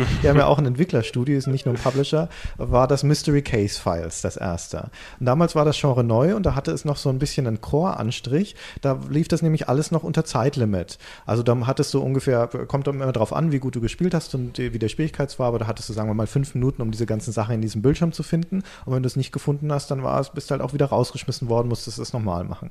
Und ähm, das hat seitdem auch eine extrem starke Casualisierungstendenz durchgemacht und das ist, du kannst ja jetzt nicht mehr scheitern bei diesen Spielen. Und das innerhalb dieses Genres.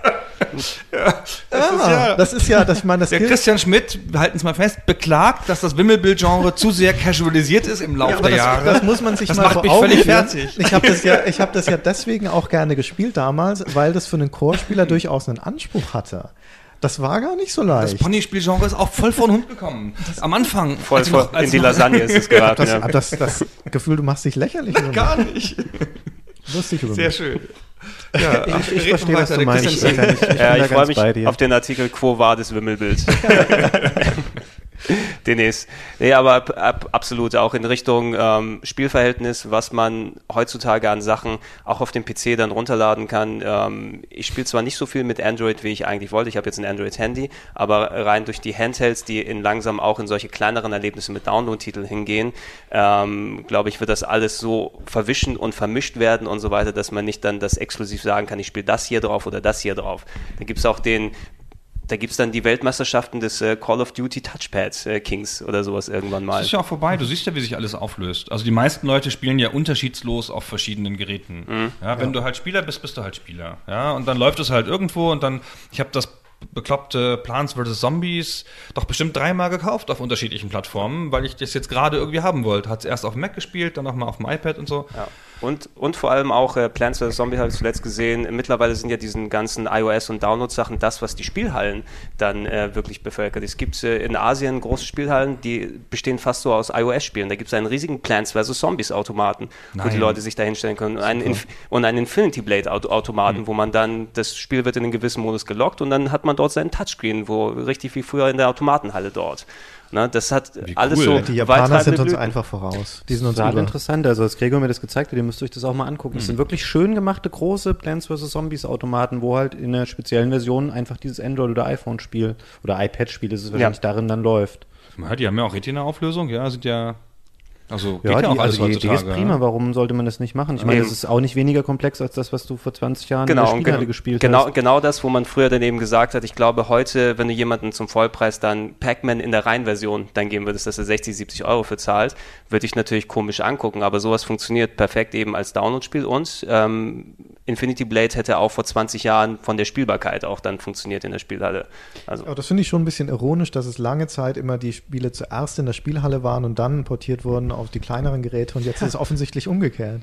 Ja, die ganze Hardware, wenn man das auch bedenkt, also natürlich hier in Deutschland ist die Automatenkultur, mit der ist es nicht weit her gewesen, weil es natürlich immer dann zusammengelumpt wurde mit den äh, Geldspielautomaten und hier konntest du nicht spielen. Ich bin gebürtiger Grieche für die Leute, die es dann äh, von eurer Seite aus, die Zuhörer noch nicht wissen und ich habe im Urlaub dann immer in der Heimat dann Automatenspiele dann spielen können, weil bei uns war es dann, da gehst du dahin und dann spielst du dein Tetris und dein Buble Buble, Bubble Bobble und so, je nachdem wie wir es genannt haben. Und Double, Double Dragon haben wir dann alles gespielt und das war, wenn du dort aufwachst und dann das verfügbar ist, äh, kommst du auch komplett anders daran. Ich glaube, da sind auch eher dann die, die, die resteuropäischen Länder dann auch wirklich mehr ähm, konsolig geworden, weil das so nah am Arcade-Spiel gewesen ist und das war immer eine Facette, die mir hier in Deutschland gefällt. hat. Seitdem die Arcade-Spiele Ende der, Ende der 90er, Anfang der 2000er technisch keinen Fortschritt mehr hatten, ne, war das so eingeschlafen, auch überall, auch in Griechenland. Da hat das auch keiner mehr gespielt. Da waren nur noch Internetcafés und da haben sie PC-Sachen gespielt. Jetzt, wo die iOS-Spieler wieder zurückkommen, ich war jetzt im letzten Jahr zwar nicht mehr dort, aber mich würde es nicht wundern, wenn ich da auch einen Plants vs. Zombies-Automaten da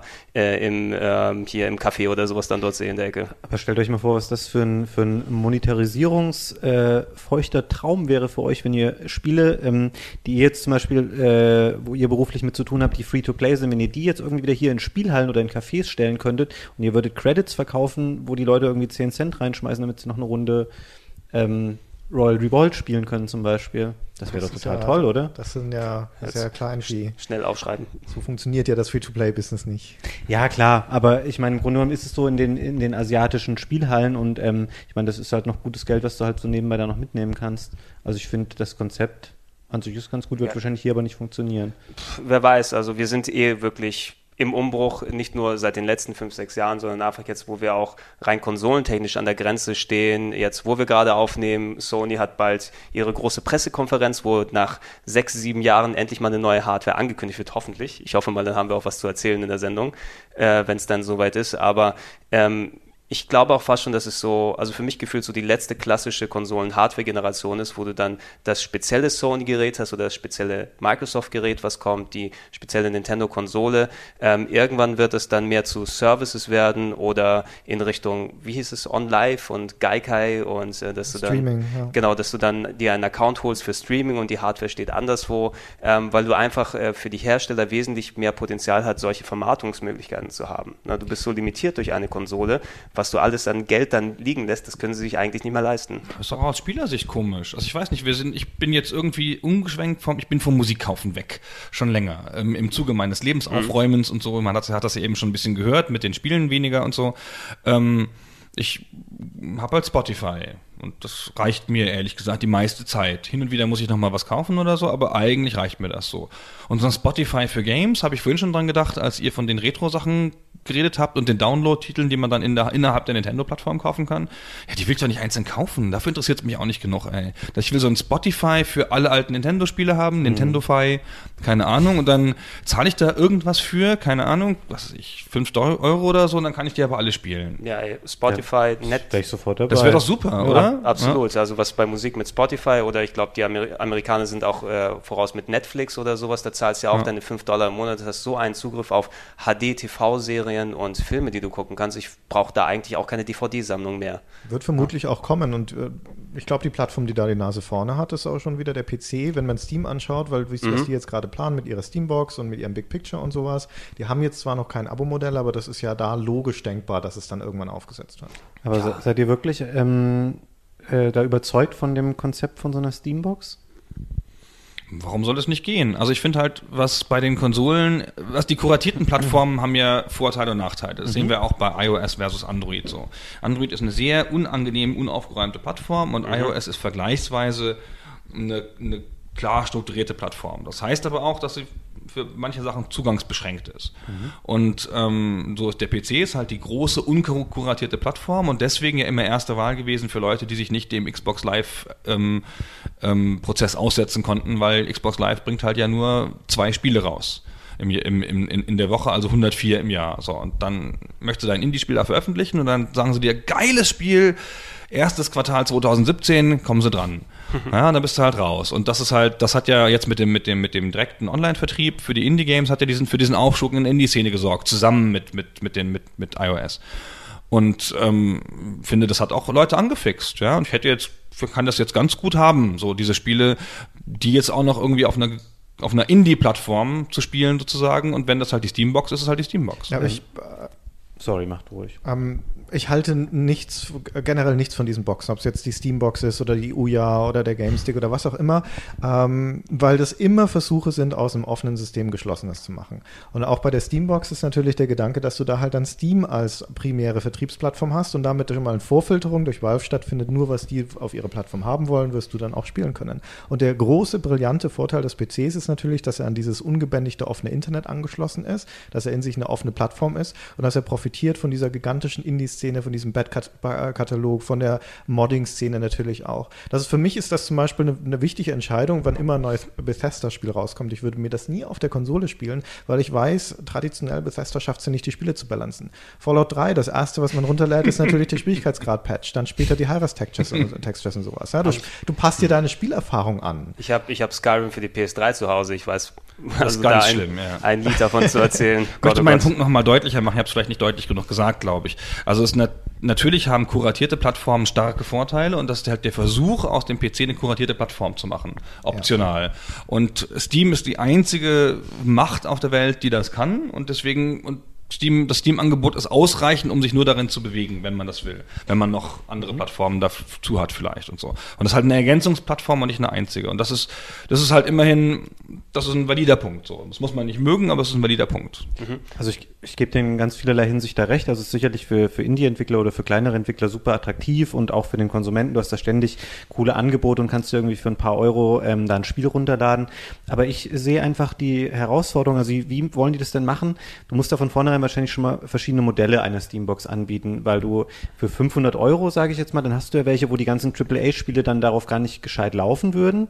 Ähm, und diese Fragmentierung, die du dann schaffst, also wie erklärst du das wirklich Leuten, die jetzt keine Hardcore-Gamer sind, dass es da verschiedene Modelle gibt oder es geht ein Jahr ins Land und dann kommt ähm, äh, neues AAA High-End-Spiel raus, was dann vielleicht nur noch auf der besten der Steamboxen läuft. Wie willst du den Leuten das vermitteln? Die, die schlechteren Varianten haben, bei denen läuft es nicht mehr. Und läuft es im Endeffekt dann nicht auch darauf hinaus, dass ähm, dann siehst du durch irgendwelche Marktforschung oder was auch immer, ganz viele Leute haben nur das Einsteigermodell der Steambox und denkt Entwickler A, okay, dann äh, schraube ich jetzt mal gleich die Leistung des Spiels alles runter, damit es auch bei 80 Prozent der Leute läuft. Und damit hast du die gleiche Situation, die du jetzt auch schon hast, dass sich alle daran orientieren, dass es auch auf den Konsolen irgendwie gut aussehen muss. Und ich glaube, du hemmst damit einfach nur noch mehr den, die, die, die Chance dafür, wirklich Spiele zu machen, die den PC ausnutzen, auch die PC-Hardware ausnutzen. Ganz bestimmt. Aber das ist auch gar nicht das Ziel der Sache, glaube ich. Also das ist ja wie bei iOS und, und Android auch. Ja, du hast dann entwickelst für iOS oder Android, da hast du halt, Android hast du halt 1000 Modelle und bei iOS geht jetzt echt die Spanne auch ganz schön auseinander mit zwischen iPad 1 und iPad 4. Mhm. So, dann musst du dich halt entscheiden, ne? Machst du dann, schließt du die iPad 1 User aus ähm, und sagst ja, die sind ja eh blöd, was soll ich denn mit diesen Leuten? Oder tunst du dein Spiel runter? Und bei Android kannst du es ja sogar noch anpassen, ja, dass du halt sozusagen dann Texte aus, Texturen ausschalten kannst oder so wie früher auf dem PC. Ist natürlich schrecklich. Gut, ja, ja. Wenn, wenn Steam zumindest, also ich sehe, du hast absolut recht, Fabian, was die Gefahr dann angeht, dass du dann irgendwie dann deine Zielgruppe dann dort verlierst. Ähm, wenn sie Steam hatte die Möglichkeit, die sind ja quasi eigentlich schon den, den Stand von Apple, sagen wir, was jetzt so iOS und, und Handy, äh, so Marktführerschaft dann angeht, sind sie in Richtung PC und Download-Titel dort. Wenn die es dann einrichten können, dass du auch als Käufer gerne dir jedes Jahr eine neue Steambox dann kaufst und mit der Steambox 2 und das vernünftig benennen, dann können sie es, glaube ich, auch durchdrücken. Wenn einer das machen kann, dann ist es dann Valve. Aber das musst du ja gar nicht. Dies, dies Interessante an der Steambox, also in Anführungszeichen, ist ja, dass sie modular ist. Also, dass du tatsächlich da den Grafikchip rausziehen kannst und einen neuen reinstecken. Also, zumindest nach dem, was ich davon gehört habe. Das glaube ich aber nicht, ehrlich gesagt, weil das richtet sich ja an Leute, die jetzt ähm, nicht ihren PC aufmachen und da irgendwie was austauschen wollen. Die wollen eine kleine, sexy Box haben, die sie sich ins Wohnzimmer stellen, weil sonst kann ich mir auch gleich wieder einen PC kaufen, wenn ich darauf aus bin, dass ich sie eh alle drei Monate aufschraube, um da irgendwelche Teile auszutauschen. Ach, das, das glaube ich Das nicht. ist ja schon nochmal eine andere Geschichte, ob du einen PC ausschraubst oder da halt einfach eine Lasche aufmachst und dann ziehst du da so, ein, so eine Steckkarte raus oder sowas, wo halt der Grafikchip drauf ist. Und ich glaube, das richtet sich schon an die Leute, die mit dem PC aufgewachsen sind, die die PC-Erfahrung haben wollen, aber nicht, halt nicht mehr den Bock haben, dann tatsächlich noch rumzufrickeln an ihrer Hardware und vor allen Dingen auf dem großen Fernseher spielen wollen, den sie eh für teuer Geld im Wohnzimmer stehen. Ich haben. bin die Zielgruppe. Das ist für mich gemacht. Nein, wirklich. Also ich weiß nicht, ob ich mir das kaufen will, aber das ist für mich gemacht. Ich habe den PC als Plattform verlassen. Und das tut mir ein bisschen weh, weil da so viele coole Indie-Sachen erscheinen, die ich dann nur spielen kann, wenn sie zufällig auf den Mac kommen oder auf iOS rauskommen. So, ich habe aber eine Konsole und ich spiele große Spiele nur am Fernseher. Ich setze mich nicht ins Arbeitszimmer vor den PC. Da können, das, dafür bin ich verloren. Und es gibt nicht so wenig Leute, die mit gerade mit Mac und den, den, den ganzen Mac-Geräten da irgendwie weg sind. So. Und ich könnte es mir vorstellen, um die ganzen, um wieder Zugriff auf, auf die, auf die PC-Spiele zu haben und auf die Indie-Spiele damit kommen, mir so eine blöde Konsole dann neben die Xbox zu stellen, habe ich halt eine mehr, in Gottes Himmels Willen.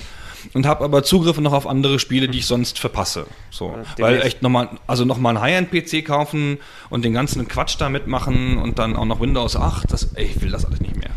Ja, wir, wir haben jetzt im, im Zuge mit natürlich den neuen großen Konsolen, wenn sie kommen werden, plus Steambox, Uya, GameStick und so weiter, was auch immer, die eine so ein Überangebot an neuen Sachen, die, glaube ich, über uns als potenzielle Kunden hereinprasseln. Deshalb, glaube ich, können wir an dem Punkt auch noch nicht so richtig absehen, weil die Hersteller wissen es ja auch nicht ganz, was am Ende kleben bleiben wird und was am Ende nicht äh, kleben bleiben wird. Auf die eine oder andere Art wird sich dann irgendeine, irgendeine Plattform dann entweder herauskristallisieren oder alle werden merken, wir müssen dann gemeinsam anpacken und was Neues entwickeln, wo wir äh, nach Möglichkeit nicht viel Geld liegen lassen. Und äh, ich bin im, im Moment auch ein wenig ratlos, einfach in welche Richtung das alles hingehen wird. Das Entscheidende werden in Zukunft ja nicht mehr die die Hardware-Plattformen sein, sondern die Vertriebsplattformen. Und dann ist, wenn du sowas wie Steam hast, das läuft ja tendenziell auf unterschiedlichen Endgeräten, auf dieser Steambox, auf dem PC ähm, oder Android ist auf, ja das auf gleiche Linux Beispiel, ne? mittlerweile. Ne? Android ja. ist, läuft auf den Smartphones, auf Tablets, auf der Uya-Konsole, bei Linux ist, genau, wie du sagtest, auch so ein Beispiel. Und ähm, dann ist also tatsächlich der Kanal, über den du deine Inhalte beziehst, ist entscheidender, glaube ich, in Zukunft als die Hardware, die du zu Hause stehen hast. Das siehst du ja jetzt schon bei Android und iOS. Da gibt es ja so 40% Überschneidung oder 50% bei den Games. Und dann spielst du halt, wenn es ein serverbasiertes Game ist, gegen die Android-Leute, ohne dass du jemals noch einen Gedanken dran verschwendest. Mhm. So, ne, du redest auch nicht so drüber, so finde ich. Dann habe ich halt, hast du jetzt Royal Revolt gespielt, um mal irgendein Spiel zu nennen. Und ähm, dann frage ich nicht, ob der das auf Android gespielt hat oder auf iOS. Das ist dann völlig sein Problem. Ist auch die Erfahrung so ungefähr gleich. Aber das ist ein guter Punkt, dass die ist ungefähr gleich, weil das ist nämlich auch was, ähm, ist, ist zwar jetzt ein bisschen ein anderes Thema, aber das hatte ich mir vorher irgendwie überlegt in Vorbereitung auf den Podcast. Das ist immer was, was für mich ein Argument für Konsolen war und gegen PCs ähm, und andere Plattformen, die verschiedene Hardware-Konfigurationen bieten. Ich fand es immer schön, dass ich auf einer Konsole, also ähm, Ich kaufe mir ein Spiel und das, das ist bei jedem gleich. Da hat jeder das gleiche Erlebnis. Da ist es nicht so, dass ich erzähle, als ich bei dem Endgegner war, das war voll der coole Kampf, sah super aus, total coole Effekte. Und der andere sagt dann, ja, fand ich ganz nett, hat bei mir aber geruckelt, weil meine Grafikkarte jetzt nicht so gut ist. Das war was, was mich bei PCs immer genervt hat. Also Konsolen sind immer so schön demokratisch gewesen. ähm, und das fand ich auch am Anfang bei, bei, bei iPhone ganz gut, weil es auch eine geschlossene Plattform war. Und es ist jetzt leider auch schon nicht mehr so, wie du eben schon gesagt hast, weil jetzt habe ich verschiedene iPad-Modelle und verschiedene iPhone-Modelle und ich muss immer gucken, läuft es eigentlich noch auf meinem Gerät? Und das nervt mich jetzt mittlerweile auch schon wieder. Das ist was, was ich immer blöd fand. Und ich hatte einen neuen PC und dann sah alles super aus und dann gehen irgendwie sechs Monate ins Land und dann muss ich mich schon wieder damit anfreunden, dass ich das Spiel muss ich dann auf Mittel die Details runterstellen.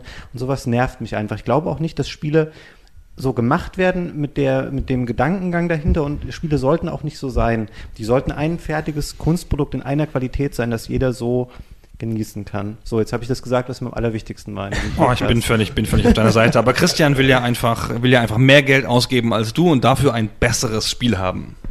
Nee, ich bin da, ich bin eigentlich ich denke, es ist wie im, im, normalen Leben auch. Freiheit hat halt auch ihre Nachteile und ihren Preis. Und niemand will ein Spiel installieren. Niemand will in Optionen rumfrickeln. Das nervt total, natürlich. Das geht mir auch auf, den, auf die Nerven. Und wenn ich äh, ein Spiel kaufe und weil mein PC halt jetzt schon zwei Jahre alt läuft, das nicht mehr flüssig in der höchsten Einstellung, dann ärgere ich mich natürlich darüber. Aber das ist dann halt der Preis, der damit kommt, dass ich auf der anderen Seite diese Freiheit habe, die größere Auswahl und auch die Freiheit, meine Spiele zu verändern. Mhm, mh. Also Skyrim ist schon ein Beispiel gewesen, da habe ich schon sehr geschluckt. Also ich habe das mit großer Begeisterung gespielt, bestimmt 60 Stunden lang an meiner Xbox-Version, die ja noch immer noch besser ist als die PS3-Version. Und dann erzählen mir die Leute, was die erlebt haben in ihrem gemoddeten Skyrim. So. Und das war natürlich so, pff, das war jetzt eins mal ein Spiel, da hätte ich noch sechs Monate dran ja. gegeben, wenn ich da das gehabt hätte. Das sind aber wirklich dann noch die Nachwehen, dass wir jetzt endlich mal am Ende des Konsolenzyklus dann sozusagen stehen, weil es ja immer so am Anfang, wenn eine neue Konsolen kommt, du hast vielleicht ein Fenster von ein paar Monaten, wo eventuell ein Technikvorsprung ist, aber die PCs sind ja mittlerweile so, was die Technik vorangeht, äh, ähm, so richtig dran vorbeigeschrammelt. Was war es gerade aktuell? Devil May Cry, das Neue. Ähm, die Konsolen Version läuft mit 30 Frames, auf einem mittleren PC kriegst du da 250 Frames die Sekunde, wenn du das damit ablaufen lässt. Du siehst einfach, was da für Ja, aber ich meine, das iPad hat eine höhere Auflösung als die PS2, also als die PS3. also ich meine, das ist ja alles verschoben jetzt. Ich finde, das, das technisch interessiert mich gar nicht mehr. Ich finde halt, dass das, was Christian genannt hat, mit diesem, dass, dass ich da so kostenlose Erweiterungen kriegen kann oder an, an irgendwas teilhaben kann und äh, wenn, wenn Bethesda wenigstens so schlau wäre, die besten Mods dann als DLC zu bringen für die doofen Konsolenspiele, okay, aber das machen sie ja auch nicht. Na, und da haben die PC-Spieler tatsächlich, also eins, eines von wenigen Beispielen, eine sehr viel bessere Erfahrung.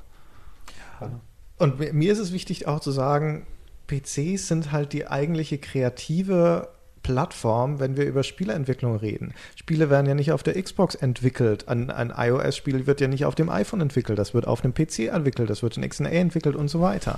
Und ähm, gerade was dann auch die, den Indie-Bereich angeht und die, die, die äh, das, das Grassroots, der Nachwuchs der Spieleentwicklung, das passiert ja alles auf dem PC. Das ist es, wo die Leute ihre ersten Schritte machen, wo sie mit Programmiersprachen experimentieren, wo sie im Unreal Editor die ersten Sachen bauen, wo sie in irgendwelchen, weißt du, wo sie in Kontakt kommen mit dem kreativen Gestaltungsprozess von Spielen und das wie, also selber Spiele machen und das funktioniert auf den geschlossenen Plattformen nicht.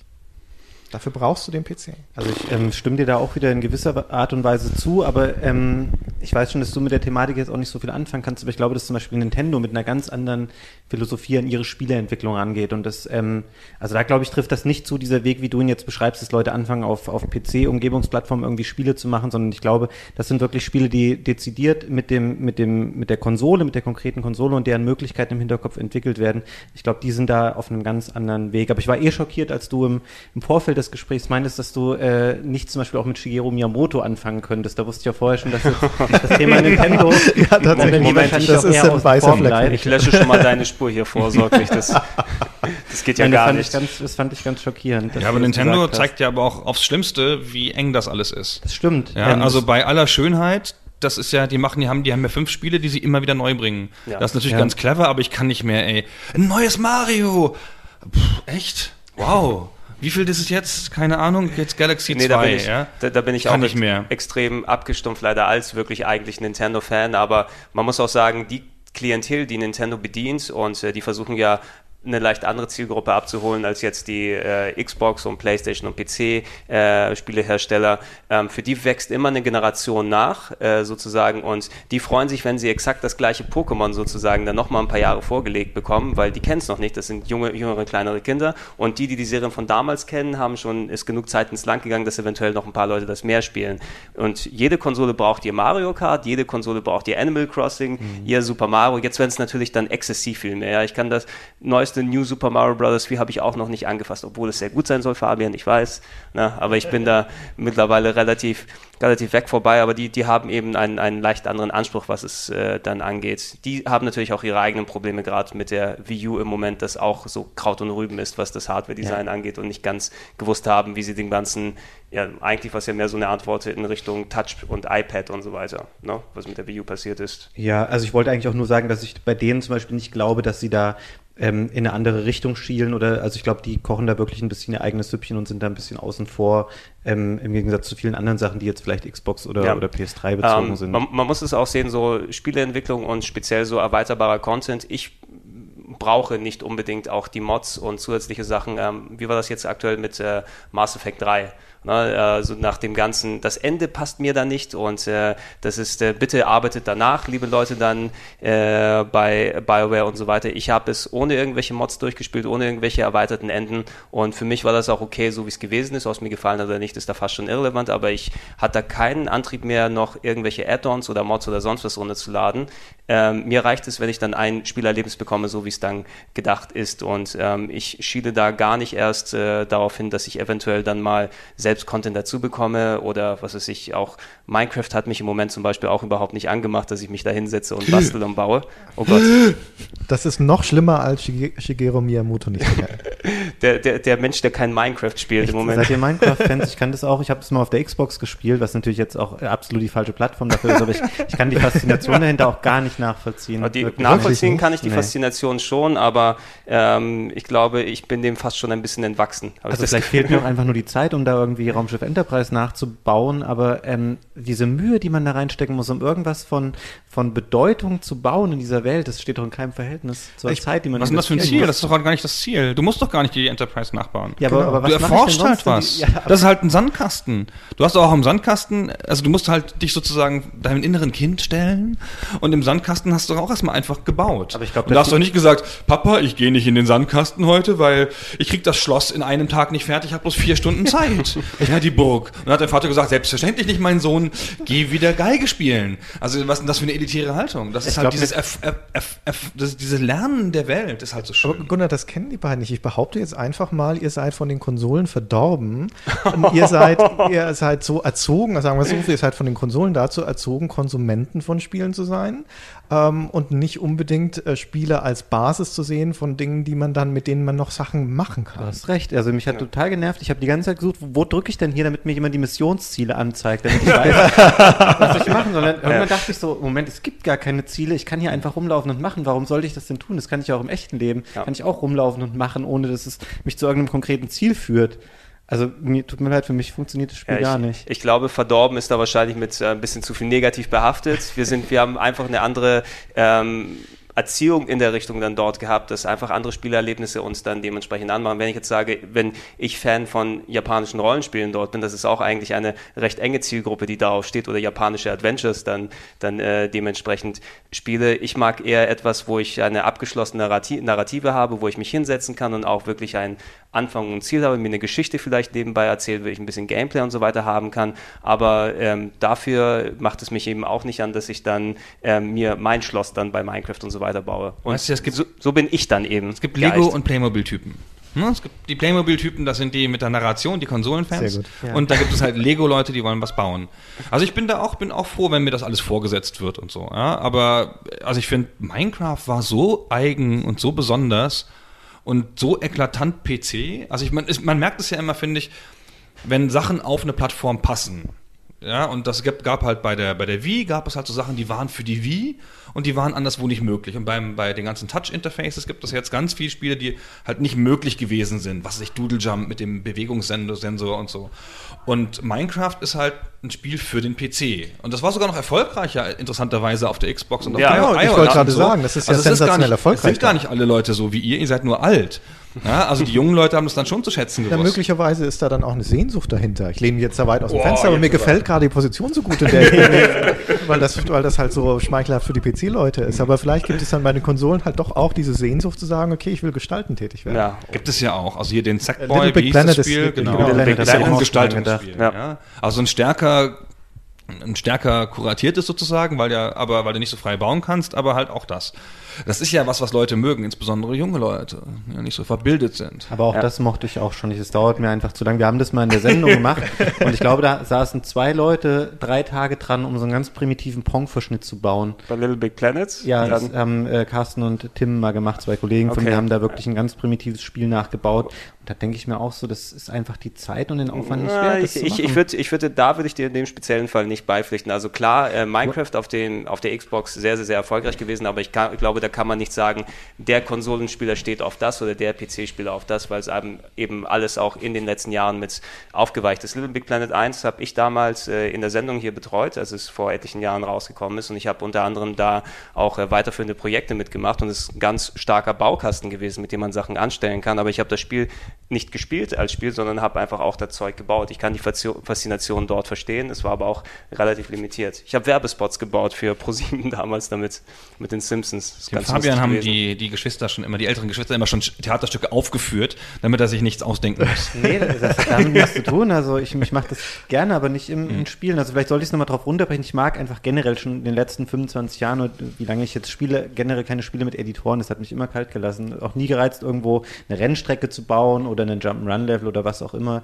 Also die Leute sollen ja auch ihre Arbeit machen, die, von denen ich das Spiel kaufe. Warum Ja. soll ich dann noch ich selber dir, da neue Sachen Ich sagte bauen? das letzte Mal, als äh, du Spaß hast und nicht sehr viel Spaß mit Selbstbauen hatte, Mario Paint auf dem Super Nintendo. Das habe ich noch gerne gemacht. Ja, vielleicht hat mich das auch ein bisschen verdorben, weil dann immer die Sachen weg waren, wenn man, glaube ich, dieses Ding wieder ausgemacht Na hat. gut, und das Speichern hat ungefähr fünf Minuten gedauert, jedes Mal von dem Bild, was du Du hast machen keine wolltest. Level gebaut? Nie? Nö, ich wüsste jetzt echt nicht, in welchem Spiel ich das mal gemacht hätte. Und wer ist dran schuld? Shigeru.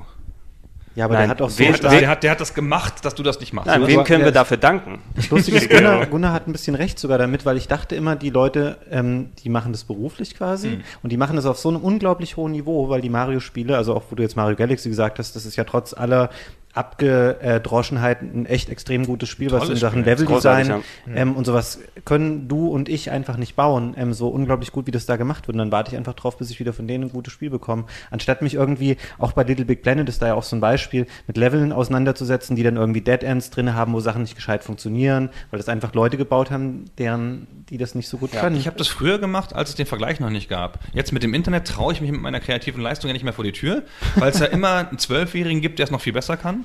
Aber früher, so ich habe Level gebaut für Warlords zum Beispiel, falls noch jemand kennt, altes PC-Spiel. Ja. Und das habe ich wirklich gerne gemacht. Dann habe ich das mit einem Typen in Tübingen getauscht. da habe ich sein Level gesehen, also eine, eine Audience of One. So, und dann, das war's dann auch, habe ich für mich gemacht und halt habe ich dem noch gezeigt, als ich irgendwie rausgefunden hatte, dass er das auch macht. Weil ich in einem, in einem Postspiel kennengelernt hatte.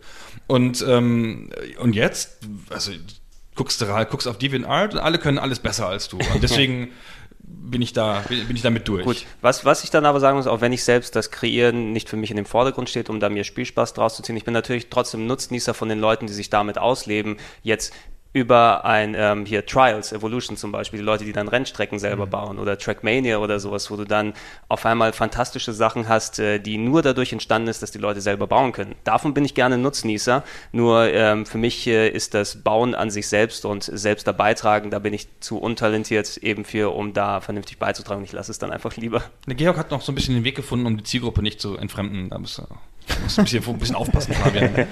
Um deine Credibility, Street Credibility. Wir, wir, schneiden einfach alle Parts raus, wo wir dann irgendwie schlecht aussehen könnten. Nee, der ganze Editor-Part kommt bitte komplett raus. es ist so ein ganz lautes Piepen nach fünf Minuten Vorstellung, dann einfach bis zum Ende. Oh, schlecht. Bleibt in unserer Version drin. Ich glaube, ganz viele Leute können das nachempfinden, die auch keine Lust auch. haben, sich da wochenlang hinzusetzen und was zu bauen. Ich lade auch gerne Sachen runter, wenn andere Leute sie gebaut haben, auch bei Trials zum Beispiel. Oder wenn Leute, ähm, das habe ich früher immer sehr gerne gemacht, als ich noch äh, leidenschaftlich Pro Evolution Soccer gespielt habe, habe ich mir sehr gerne korrigierte Teams und Trikots und sowas runtergeladen und habe immer gedacht, wow, cool, dass sich Leute so viel Arbeit machen und da wirklich irgendwie die, die, die, ähm, wie nennt sich denn sowas? Die Embleme und Trikots. Embleme und ähm, Wappen und alles nachgebaut haben, finde ich total toll, wenn Leute sowas machen, aber würde ich mich jetzt selber auch nicht hinsetzen und würde es machen. Um, um nochmal auf was zurückzukommen, was Fabian vorhin gesagt hat, nämlich, dass eine Spielerfahrung auf der Konsole so eine einheitliche Erfahrung ist, die man so spielt, wie die Autoren das wollten und die für alle gleich ist. Das kann ich echt gut nachvollziehen. Das halte ich auch für ein schlüssiges Argument. Aber das heißt halt auf der anderen Seite dann auch, dass du auf Gedeih und Verderb dem ausgeliefert dem, äh, bist, dem Spiel, wie es, ist. Und das ist immerhin gerade für junge Leute ein Spiel, in das ich 60 Euro investiere, um mir das zu kaufen. Und dann ist es vielleicht ein Demon Souls und ich stelle fest, okay, das ist ja verdammt schwer und ich komme dann da nicht weiter und habe dann möglicherweise mein Geld in den Sand gesetzt oder muss es wieder verkaufen. Und auf der Konsole kommst du da dann eher, außer es sind halt Cheats implementiert, kommst du da nicht dran vorbei. Und ich hatte eine ganze Phase, so Ende der 90er, ähm, wo ich viel nachgeholt habe von Konsolentiteln auf dem PC als Emulation. Ähm, und mit diesen Emulat Emulatoren hast du natürlich die Möglichkeit, Spielstände zu speichern oder möglicherweise auch die Geschwindigkeit anzupassen. Habe zum Beispiel Castlevania wahnsinnig gerne gespielt, aber glaube ich, ich glaube, ich hätte die nicht durchgespielt, die Titel, wenn ich nicht die Möglichkeit hätte, das Spiel anzupassen auf mein Niveau.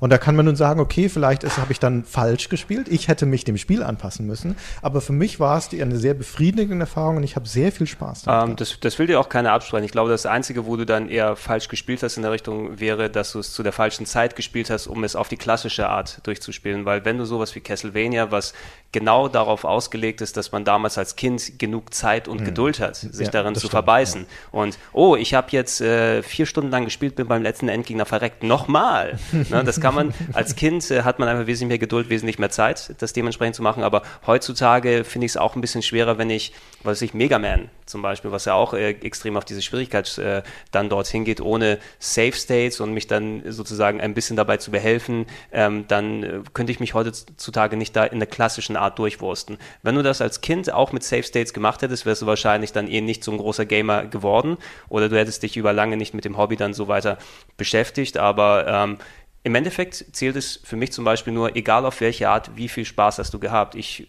schaue auch niemanden schief an, der da nun äh, Spiele auf Easy spielt und ähm, sich jetzt nicht damit verbeißen will und irgendwelche Spielsysteme ohne Ende lernt. Solange man Spaß dabei gehabt hat, ist es ja total irrelevant, wie man es da macht, ob Safe States, ob Easy, ob was auch immer.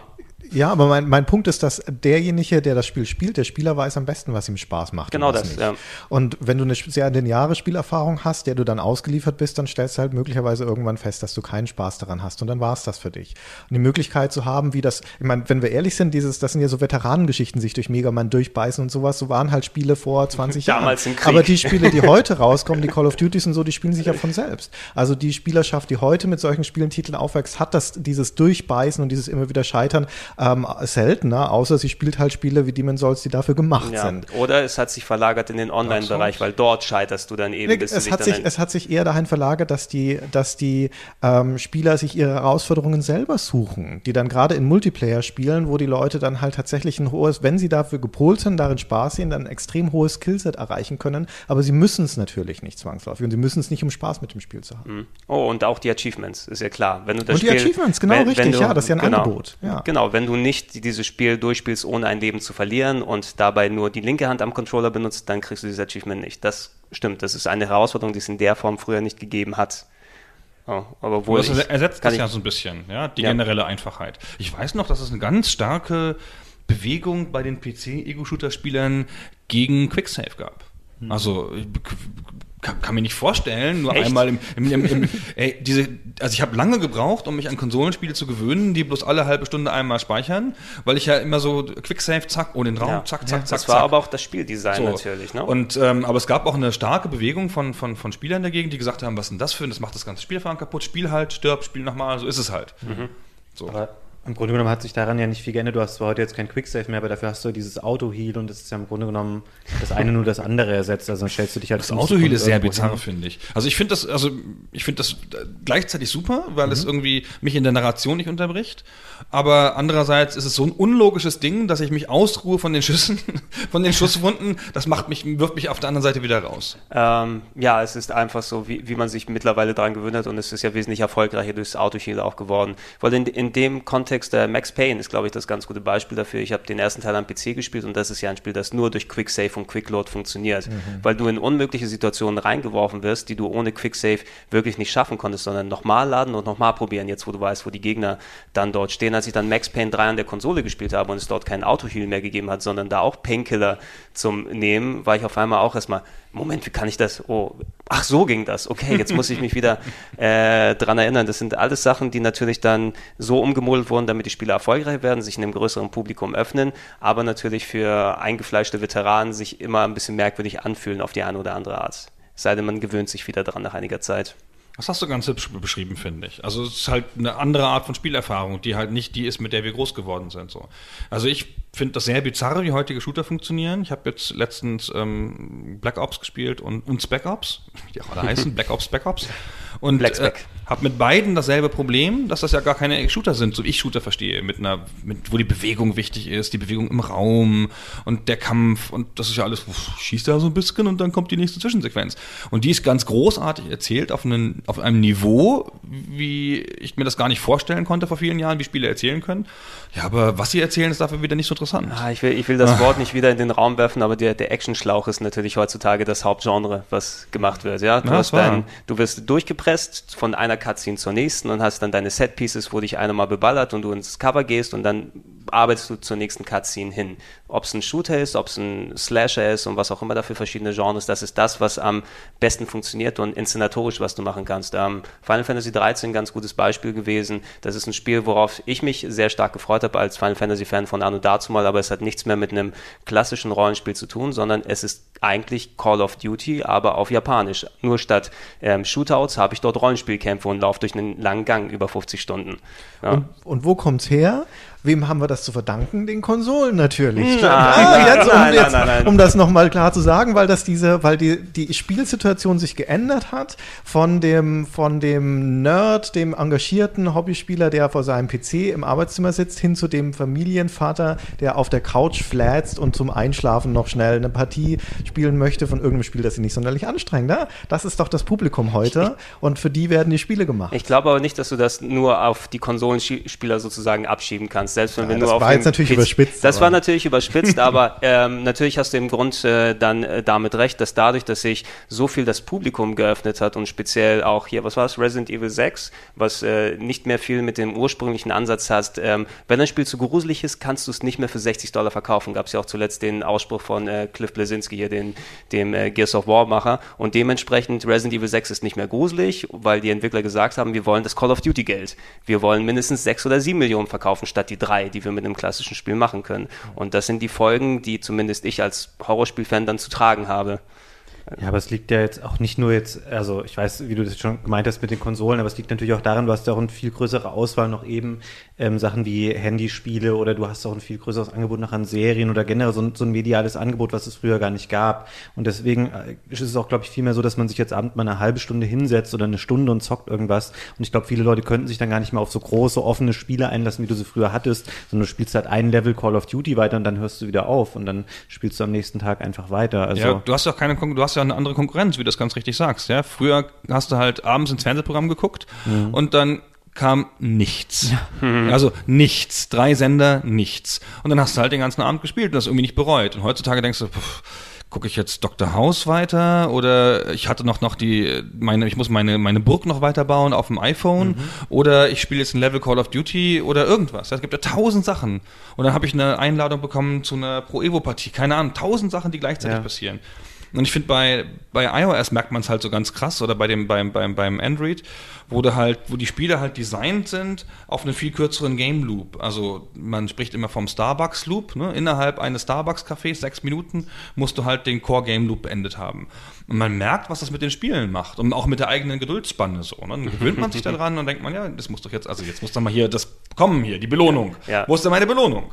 Ja, wenn du, wenn du ein Shooter-Spieler ist, ich glaube, bei Shootern ist es fast schon 30 Sekunden mehr, wo diese, diese Loop mit äh, hier Investition und Belohnung dann kommen muss. Also umso ungeduldiger wird dann der aktuelle Shooter-Fan und, und ich wollte jetzt fast Konsolenspieler sagen, also wieder negativ ausgedrückt. Ja, aber Spieler, Gamer, Zocker. Die, die Spiele müssen sich halt auch anpassen. Die passen jetzt in, sind jetzt ein Teil eines Kanons, ja, und verdrängen nicht mehr so stark andere. Also dann äh, Dinosaurier wie wir, die natürlich mit unseren Altlasten, wie wir Spiele konsumieren, wie wir sie mögen, sind dann natürlich vielleicht nicht, ähm, sagen wir, die, die als Speerspitze dann fungieren sollen, was Spiele dann bedeuten sollten in Zukunft. Aber wir, wir sind ja auch, also ich zumindest bin auch anfällig dafür. Ich spiele ja gerne Call of Duty so, wie es jetzt funktioniert und bin auch ganz dankbar dafür, dass mir das Spiel nicht mehr so viel abverlangt. Aber Wir haben neulich zum Beispiel hatten wir einen Podcast über die Thieves-Serie. Das ist auch so ein Quick-Save-Spiel mit Trial and Error, wo du halt ständig scheiterst, scheiterst, scheiterst, bis du begriffen hast, wo die Wache gerade steht. Und das ist, das hat seine Faszination, aber es ist halt auch mühsam. Und gerade wenn ich wenig Zeit habe oder nicht so viel Energie, ja, dann freue ich mich auch, wenn ich ein schnelles Spiel reinschmeißen kann, das, das mich gut unterhält. Wobei ich ja finde, dass dieses Konzept, was ihr da beschrieben habt, das fand ich ganz lustig, weil ich konnte mich kaum noch an das Spiel erinnern mit diesen verschiedenen Pfeilen, die es gab, mit den Moospfeilen und sowas, was man da schießt. Ich finde, das würde heutzutage auch noch in ein Spiel reinpassen, weil das so ein völlig absurdes Konzept ist, um irgendwie schwierige Situationen leicht meisterbar zu machen, obwohl es eigentlich an sich gar keinen Sinn gemacht hat. Naja, aber es ist ja in der, in der Game-Logik irgendwie ganz geschlossen. Da passt es ganz gut hin und heute würdest du halt die Moospfeile mit Premium-Währung kaufen. Das stimmt. Ja, be my guest. Also ich finde das an sich ja auch gut, ähm, dass man einfach heutzutage, dass du dich halt mal irgendwie 20 Minuten direkt in so ein Spiel reinstürzen kannst und das ist halt nicht, oder dass viele Spiele nicht so fordernd sind oder so viel Zeit verlangen, weil ich weiß nicht, ob euch das auch manchmal so geht. Ähm, man kommt dann nach Hause und hat eigentlich voll äh, Bock, irgendwie was zu spielen. Und dann weiß ich aber, ich habe hier noch ein Spiel auf der Vita, ich habe auf dem, auf dem iPad noch zwei Ordnerspiele, ich habe auch noch drei Spiele für Xbox und PS3. Und dann im Endeffekt überlege ich eine Stunde lang rum, was ich jetzt davon gerne spielen will, während ich die ganze Zeit sinnlos im Internet surfe. Und irgendwann ist dieses Fenster aber auch wieder zu, in dem ich wirklich meine Zeit hätte für ein Spiel verwenden können und ich habe aber gar nichts richtig gemacht. Wir sind Das aber auch ganz besonders furchtbar. schlimm da, weil natürlich mit dem Zugriff auf Spiele, die Spieleredakteure haben, ähm, wir haben immer im Heft geschrieben, dieses Spiel ist bloß zwölf Stunden lang, das ist ja Betrug blöd. Und wenn wir es privat gespielt haben, haben wir, oh Gott, Gott sei Dank, das ist vorbei ist. Ich kann das nächste Spiel spielen. Ich habe ja noch zwölf da liegen. Ja, also das ist halt was ganz anderes, finde ich. Ja, stimmt, stimmt. Also wir haben das extrem halt. Die anderen Leute haben das, glaube ich, auch, aber wir haben es halt extrem. Ja, ich, ich wusste das auch äh, vor knapp einem Jährchen, da hatte ich endlich mal nach etlichen Jahren mal wieder so einen Monat Pause, den ich machen konnte. Ich habe gesagt, jetzt, wo du Gelegenheit hast, hol mal ein paar Spiele nach. Und ich habe mich sehr darüber gefreut, wenn es ein Spiel vom Schlage von Gears of War ist, was ich innerhalb von zwei Abenden oder so durchspielen kann. Und dann ist es durch und dann ist es abgehackt. Super, ich kann das Häkchen machen. Toll. Wenn das eine Woche verschlungen hätte, hätte es mich ermordet wahrscheinlich. Aktuell. Ja, ich spiele deswegen keine MMOs, weil in der Zeit, in der Ich ich, habe hab mit ja. World of Warcraft relativ interessante zwei Wochen verbracht, ähm, bis Level 27 oder so, keine Ahnung, wie weit man da kommt, vielleicht waren es auch mehr Wochen.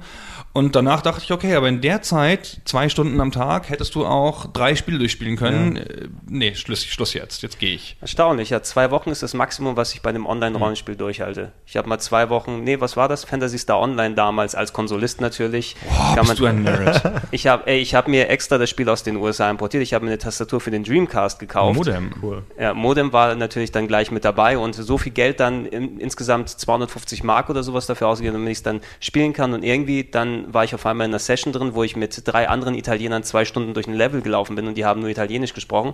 Ich weiß nicht, was da passiert ist, aber ich habe es nach nie wieder eingeschaltet. Ja.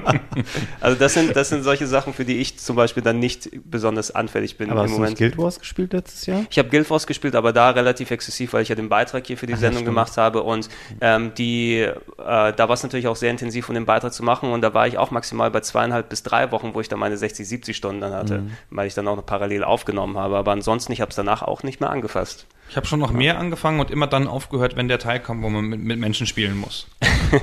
Woran, woran liegt das eigentlich? Das würde mich eure Meinung interessieren, dass die MMOs, die so ein sensationell erfolgreiches Genre auf, den, auf dem PC sind, dass die bei den Konsolen immer noch so rar gesät sind.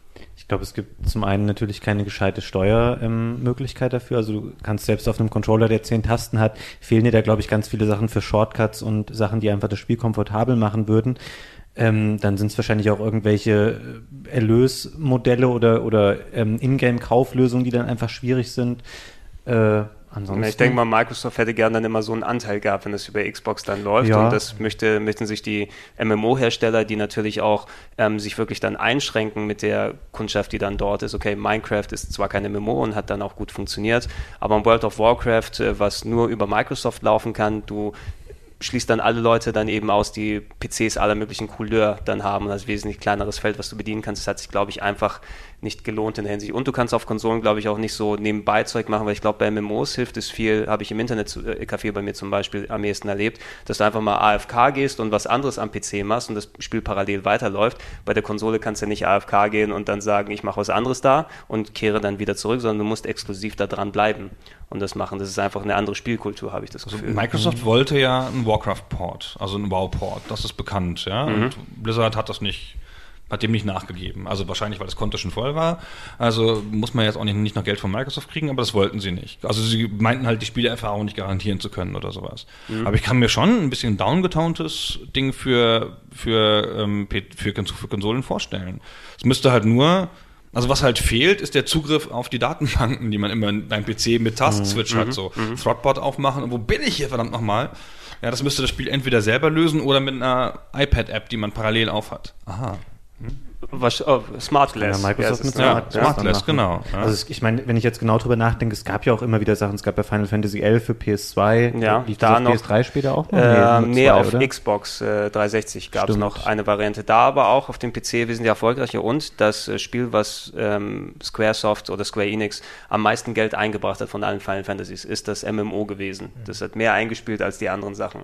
Aber das war auch dann, was war denn das letzte, was sie jetzt hatten? Das war doch auch ein Final MMO Fantasy 14. Aber das war ein furchtbarer Flop dann, Ja, oder? äh, das, es war so gewesen, ich bin natürlich in der MMO-Thematik nicht so drin, um zu sagen, was genau, woran genau es lag, aber ich hatte auch den Chefentwickler da mal von dem Spiel interviewt und die haben einfach verkalkuliert, wie die aktuelle MMO-Lage funktioniert und so ein wirklich unfertiges Ding auf die Beine gestellt, wo nicht mal die Patches vernünftig nachgekommen sind und du konntest keine Leute von WoW, keine Leute von Guild Wars und anderen bekannten MMOs dann wegkriegen und es war einfach eine reine Katastrophe und ein Geldgrab für die gewesen, dass sie quasi das Spiel jetzt nochmal neu relaunchen. Jetzt ist es Final Fantasy 14 2.0. Jetzt komplett neues Spiel das heißt mit jetzt A Realm Reborn oder so. A Realm Reborn, es soll sogar ziemlich gut sein, was ich jetzt aus Stimmen aus den Fanlagern so gehört habe, aber ähm, das hätte fast die Firma Ist zerschlagen. es denn jetzt einfach. Free-to-Play oder hat es immer noch so ein Es hat noch ein, es hat noch ein Bezahlmodell, soweit Also ich gehört ich- habe. Es wird wahrscheinlich eins der letzten Ich denke sein, mal, noch, jetzt es wird noch drei Monate so sein und danach wird es keins mehr haben, weil Ja. ich meine, am PC funktioniert das. Also nachdem, ich finde, nachdem Old Republic es nicht geschafft hat, ähm, Das ist dann wird kein anderes MMO Scheiße, jemals ähm, das mehr schaffen können, weil ein BioWare-Spiel plus Star Wars-Lizenz und du schaffst es nicht, so ein monatliches Bezahlsystem zu etablieren, dann glaube ich, ist es für alle Ich Zeiten glaube, weg. Der logische Punkt für ein Bezahl, also für ein Spiel mit einem Bezahlmodell ist ein kleineres Spiel und kein größeres. Also der Versuch, mit einem super duper mega Mainstream-Ding gegen World of Warcraft zu gehen, ist halt natürlich erstmal zum Scheitern verurteilt, noch ein, zwei Jahre lang. Aber so ein EVE Online kassiert ja Gebühren fröhlich, ohne Probleme. Ja, es- ist ja klar, es ist eine Nische, es ist tief, es äh, gibt keine Konkurrenz dafür. Das geht, glaube ich. Ja, also in der Nische kannst du, glaube ich, ja noch, die Nische kann, darf ja teurer sein, da gibt's halt mehr den Premium-Aufpreis, damit ich nur mit Leuten spiele, die, sind, die so sind wie ich und nicht mit diesen komischen Leuten, die WoW spielen. Was sind das überhaupt für Noobs? Ja, und ähm, dafür wird, glaube ich, könnte noch gezahlt werden. Aber alle versuchen es halt immer wieder mit dem großen WoW-Killer und Terra und äh, Rift und ah, und dass das nicht geht, ist, ist erstmal noch klar. Ja, ich glaube, wenn dann irgendwann äh, WoW dann wirklich komplett dann irgendwann abflaut, irgendwann wird es kommen, auf die eine oder andere Art, da wird auch selbst Blizzard es schwer haben, da einen adäquaten Ersatz dann dort zu liefern, weil es, weil der, der Markt sich so angepasst und verändert hat, dass es eben, da kannst du es auch nicht World of Warcraft 2 oder World of Starcraft oder sowas nehmen, es ist nicht garantiert, dass die gleich wieder auf das gleiche Niveau dann kommen. No. Man weiß es nicht. Man also ich finde, es gibt ja so ein Premium-Segment, das wird immer bleiben. So, also Pixar äh, bei Filmen ist immer Premium und das wird immer eine andere Erlösstruktur möglich machen als andere Sachen. So, ich habe immer gedacht, so dass alles was was B bis B plus ist in diesen Bereichen wird irgendwie Free-to-Play und es mag oben eine ganz dünne Schicht geben von ein, zwei Titeln, die halt ähm, Premium sind und dann halt auch Subscription sein können und irgendwelche super Sachen in der Nische, wo halt jetzt Leute, wenn die, wenn die Leute 100 Dollar bei Kick- Kickstarter für irgendeinen Quatsch zahlen können, dann können sie auch eine Monatsgebühr zahlen für ihr total nerdiges, keine Ahnung, Japano-Rollenspiel, bla, mit Minecraft-Elementen. Weiß nicht. Ich gehe gleich mal mein Konto plündern und dann schon mal Geld vorab überweisen. Ja, aber das sind alles Sachen, glaube ich, die wir dann erst äh, sehen werden oder wahrscheinlich die Leute, die uns dann mal beerben als äh, Podcast, dann in Richtung, äh, damit sie mal resümieren, wie das dann im Jahr 2050 dann letzten Endes dann passiert ist. Können wir jetzt schon abmachen, dass wir uns in fünf Jahren wieder treffen und diesen Podcast wiederholen, dann auf Basis der neuen Genau, wir, genau wir, wir, lassen unsere Krankenschwestern unsere Köpfe in einem Glas dann reinrollen und dann das Mikro dann ranstellen. Ja, wenn Gunnar dann noch lebt. Ja, das ist schon, weiß man nicht. Ja. Aber wir gehen nur eigentlich schon davon aus, nachdem wir jetzt schon eingehend festgestellt hatten, dass PC ja ein bisschen am, am Untergehen ist, um das jetzt auch überspitzt zu sagen, und dass wahrscheinlich die nächste Kons Konsolengeneration die letzte klassische ist, dann können wir doch in fünf Jahren diesen Podcast PC gegen Konsole gar nicht mehr machen, weil es doch beide Plattformen in der Form, wie sie jetzt sind, gar nicht mehr geben wird. Den PC wird es weiterhin geben. Also nur kein der Spielemarkt mehr. Der heißt halt nur dafür. PlayStation wahrscheinlich. Doch, auch als, auch als Spielemarkt, glaube ich. Weiß nicht, also es ist ja in den letzten Jahren hat ja der PC enorm Platz zurückgewonnen. Ja. Also die, die ganze Diskussion, der PC ist tot, ist ja eine Sache, die wurde 2008 behauptet. Und dann, oder 2007 oder so. Und dann kam ja das ganze Free-to-Play-Ding, das ja äh, eine exklusive PC-Sache war mhm. eine ganze Zeit lang, bis die Free-to-Play-Konsole kam, das iPhone. Und ähm, da ist ja total wahnsinnig viel zurückgewonnen worden. Also jetzt die ganzen Umsatzzahlen vom PC, wo man halt gesagt hat, oh, PC-Spiele verkaufen sie nicht mehr. Die sind ja und waren ja alle ohne MMO-Gebühren, ohne Free-to-Play und ohne Direct Downloads. Und ähm, was für Breschen Steam geschlagen hat. Ja, Steam ist ja eine Giganto-Plattform. Da wird ja richtig was gedreht. So und ähm, also weiß nicht, der PC ist momentan eigentlich in besserem, besserer, besserem Zustand als vor, sagen wir mal, 2005. Der PC hat halt diese Killer-USB, dass du mit ihm auch arbeiten kannst. Und es gibt keine andere Plattform da draußen, mit der das in diesem Maße auch ging. Und man hört immer wieder, auch wenn man bei Branchensitzungen ist und sowas, der PC-Markt verliert auf Kosten des Tablet-Markts. Das mag auch richtig sein und für so, für so Unterhaltungsnutzung im Internet surfen und sowas sind die Tablets vermutlich mhm. die attraktivere Plattform. Aber sobald du mit dem PC noch irgendwas Sinnvolles machen möchtest, also halt zum Beispiel einen Brief schreiben, das ist schon echt mühsam auf dem Tablet. Ähm, und du brauchst halt eine Tastatur dazu. Und äh, oder es geht schon wieder in die Richtung wie diese Microsoft-Tablets, die halt dann, wo du da die Tastatur anklickst und dein Windows drauf ist, und dann ist es schon wieder ein kleiner PC. Aber kostet ja, aber dann, Euro dann. Ja, ja genau. aber dann bist du natürlich, also mit einem PC-Ersatz in Tablet-Form, dann bist du ja wieder in einer geschlossenen Plattform oder in einer relativ geschlossenen Plattform. Ja. Und das ist natürlich die Gefahr. Ich habe ein bisschen gedacht, okay, wenn der, wenn die Netbooks wirklich sich so durchsetzen, dann ist das ganz schlimm für die PC-Plattform. Dann wird es untergehen und jetzt sind ja die Netbooks weg immerhin, ja, komplett im Arsch. Dieses schwachsinnige Segment, das es nie gebraucht hat. Ich habe Netbooks sehr gern gemocht. Ah, echt? Oh nein, total tot. Ey. Ich bin der Einzige, glaube ich. Ja, oh, wir starten mal Word in acht Minuten oder so. Ey. Nein. Ja, auch, auch, die Touchpads waren, wie so Briefmarken und die Bildschirme so klein und auch alles ganz Ey, da konnte man super, du hatte nee, tolle nee. Batterielaufzeit und ich konnte alle meine Texte Ja, Batterielaufzeit war das einzige das Argument für, ähm, für diese Dinge. Und es war nicht schwer. Also, das stimmt. Aber ja. so Ultrabooks sind auch nicht ja, jetzt, schwer. jetzt gibt es natürlich die, die Ultrabooks und die MacBook Airs und so weiter, mit denen du natürlich wesentlich mehr anstellen kannst. Aber ich vor fünf, sechs Jahren mochte ich mein Netbook nicht missen fürs Arbeiten. Es war perfekt. Ich brauchte keinen PC, dann um alle meine Arbeiten hier zu erlegen und Texte und Aufnahmen. War sehr gut gewesen. Aber denen gehört ja eh nicht die Zukunft. Das ist auch, glaube ich, eine Diskussion, die wir hier nicht gerade machen müssen. Also der, PC bleibt, auch in, in, fünf Jahren können wir schon noch über den sprechen, da bin ich mir ziemlich sicher. Ja, also äh, bin ich mir auch, ich würde auch beipflichten in Richtung, ich glaube nicht, dass der PC an sich irgendwo hingeht, durch die ganze Variabilität, die er bietet. Ich weiß nicht, ob man das nur so klassisch dann PC eben nennen kann. Äh, also das, was jetzt durch die Konsolen, wenn Services werden, wenn was auch immer dazu kommt, irgendwelche Interfaces wird es immer geben. Vielleicht ist das Gaming in fünf Jahren dann eine Box, die weder von Microsoft noch von Sony gesponsert wird, die aber trotzdem dann auf dem Fernseher da draufsteht und ähm, die auch gleichzeitig irgendwelche klassischen PC-Sachen nicht nur in Richtung Spiele mit dann bieten wird. Aber das äh, habe ich auch vorhin, vorhin gesagt, ich habe Probleme, mir das noch vernünftig zu visualisieren, weil so ein Überangebot an, äh, an verschiedenen ähm, Hardware-Plattformen, Ideen, ähm, äh, Distributionswegen auf uns zukommt, dass man das wirklich noch nicht so richtig absehen kann. Ich für mich zumindest nicht. Also schon interessant. Ich kann mir schon vorstellen, dass der PC untergeht. Also es gibt ja eine starke Bewegung dahin. Also es gibt ja starke, mächtige kommerzielle Interessen, den PC sterben zu lassen. Weil was soll das überhaupt? Ja, da können die Leute ja alles Mögliche mitmachen. Was ist da überhaupt nicht, ich kann ich gar nicht bestimmen, was die damit machen können. Genau, wenn Und die Steambox ist ja, könnte ja ein Schuss auf den PC sein, theoretisch. Ja, also so, so sehr Valve auch immer dem PC das Wort redet, so. Also wenn, wenn ich eine Steambox habe und habe dann noch irgendeine Art von erweitertem Tablet, ähm, das, mit dem ich ganz gut arbeiten kann. Also auch so Excel und Word und diese ganzen Sachen, die momentan PC-exklusiv sind. Wenn ich die auf einer anderen Plattform habe, dann habe ich meine zwei, drei Spieleplattformen, die irgendwie hier rumlaufen und eine geschlossene Arbeitsplattform. Und dann ist der PC im Arsch als Indie-Plattform. Und dann kommen die Indie-Sachen auf dem Uja. Oder was Ouya. immer dann, dann, dann gibt und so. Ouya Aber es, 2. es, gibt ja, es gibt ja Mächte in der Welt, denen offene Plattformen ein Graus sind. Und ähm, Microsoft hat ja schon mal versucht, da mit Windows 8 da auch schon mal einen App Store, einen App, App, App einzubauen und so und da den Zugang zu, zu erschweren. Ich sagte ja vorhin schon, dass das Wichtigste in Zukunft nicht mehr die Hardware sein wird, sondern die Vertriebsplattform. Und somit die zwingendste Vision, die ich so für die nächsten Jahre sehe, ist natürlich die Cloud. Also die Tatsache, dass alles, äh, alle deine Programme, alles, was du so machst, irgendwo anders stattfindet, auf irgendwelchen Serverfarmen und du brauchst nur noch ein Terminal und keine Hardware mehr, um das abzurufen. Und dann ist letztendlich erledigt sich auch die Plattformfrage. Dann brauchst du halt nur noch den Fernseher im Prinzip und deinen Internetanschluss. Und dann ist das einzige entscheidende Kriterium ist noch die Bedienung. Also da ist halt zum Arbeiten die Tastatur und zum Spielen das Gamepad oder ein Touchscreen oder sowas und dann, und dann war es das. Und in, dann könnte es tatsächlich sein, dass sich Plattformgrenzen auflösen. Tja, wir werden es sehen in fünf Jahren, würde ich sagen, wenn wir dann wieder zusammenkommen. Lassen wir auf jeden Fall dann das Datum festlegen und darauf hinarbeiten. es kann ja nichts dazwischen kommen. Nein, was soll dazwischen kommen? Absolut nichts. Aber hey, ich glaube, wir sind auch so ziemlich äh, in Richtung einem natürlichen Ende zumindest des Gesprächs dann so langsam jetzt hingekommen. Habt ihr noch was, was ihr auf jeden Fall loswerden wollt oder seid ihr ausgequatscht? Wir hätten auch gut nochmal über das Thema Kickstarter sprechen können, jetzt ist eben mal kurz viel, aber das haben wir, glaube ich, schon mal gemacht. Ihr habt das auch Oh, schon wir haben gemacht. das auch schon gemacht. Ja, ja. wir kickstarten den nächsten Podcast in fünf Jahren. So ist es.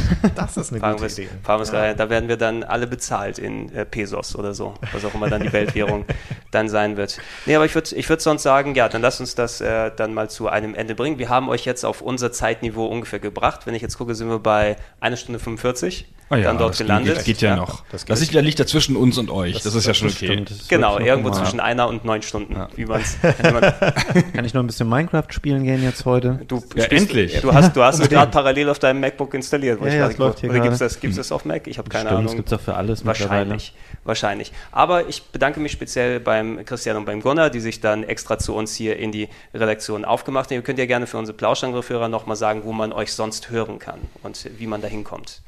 Ähm, man findet uns am besten auf www.stayforever.de. Stay Forever ist der Name unseres Podcasts oder auf iTunes.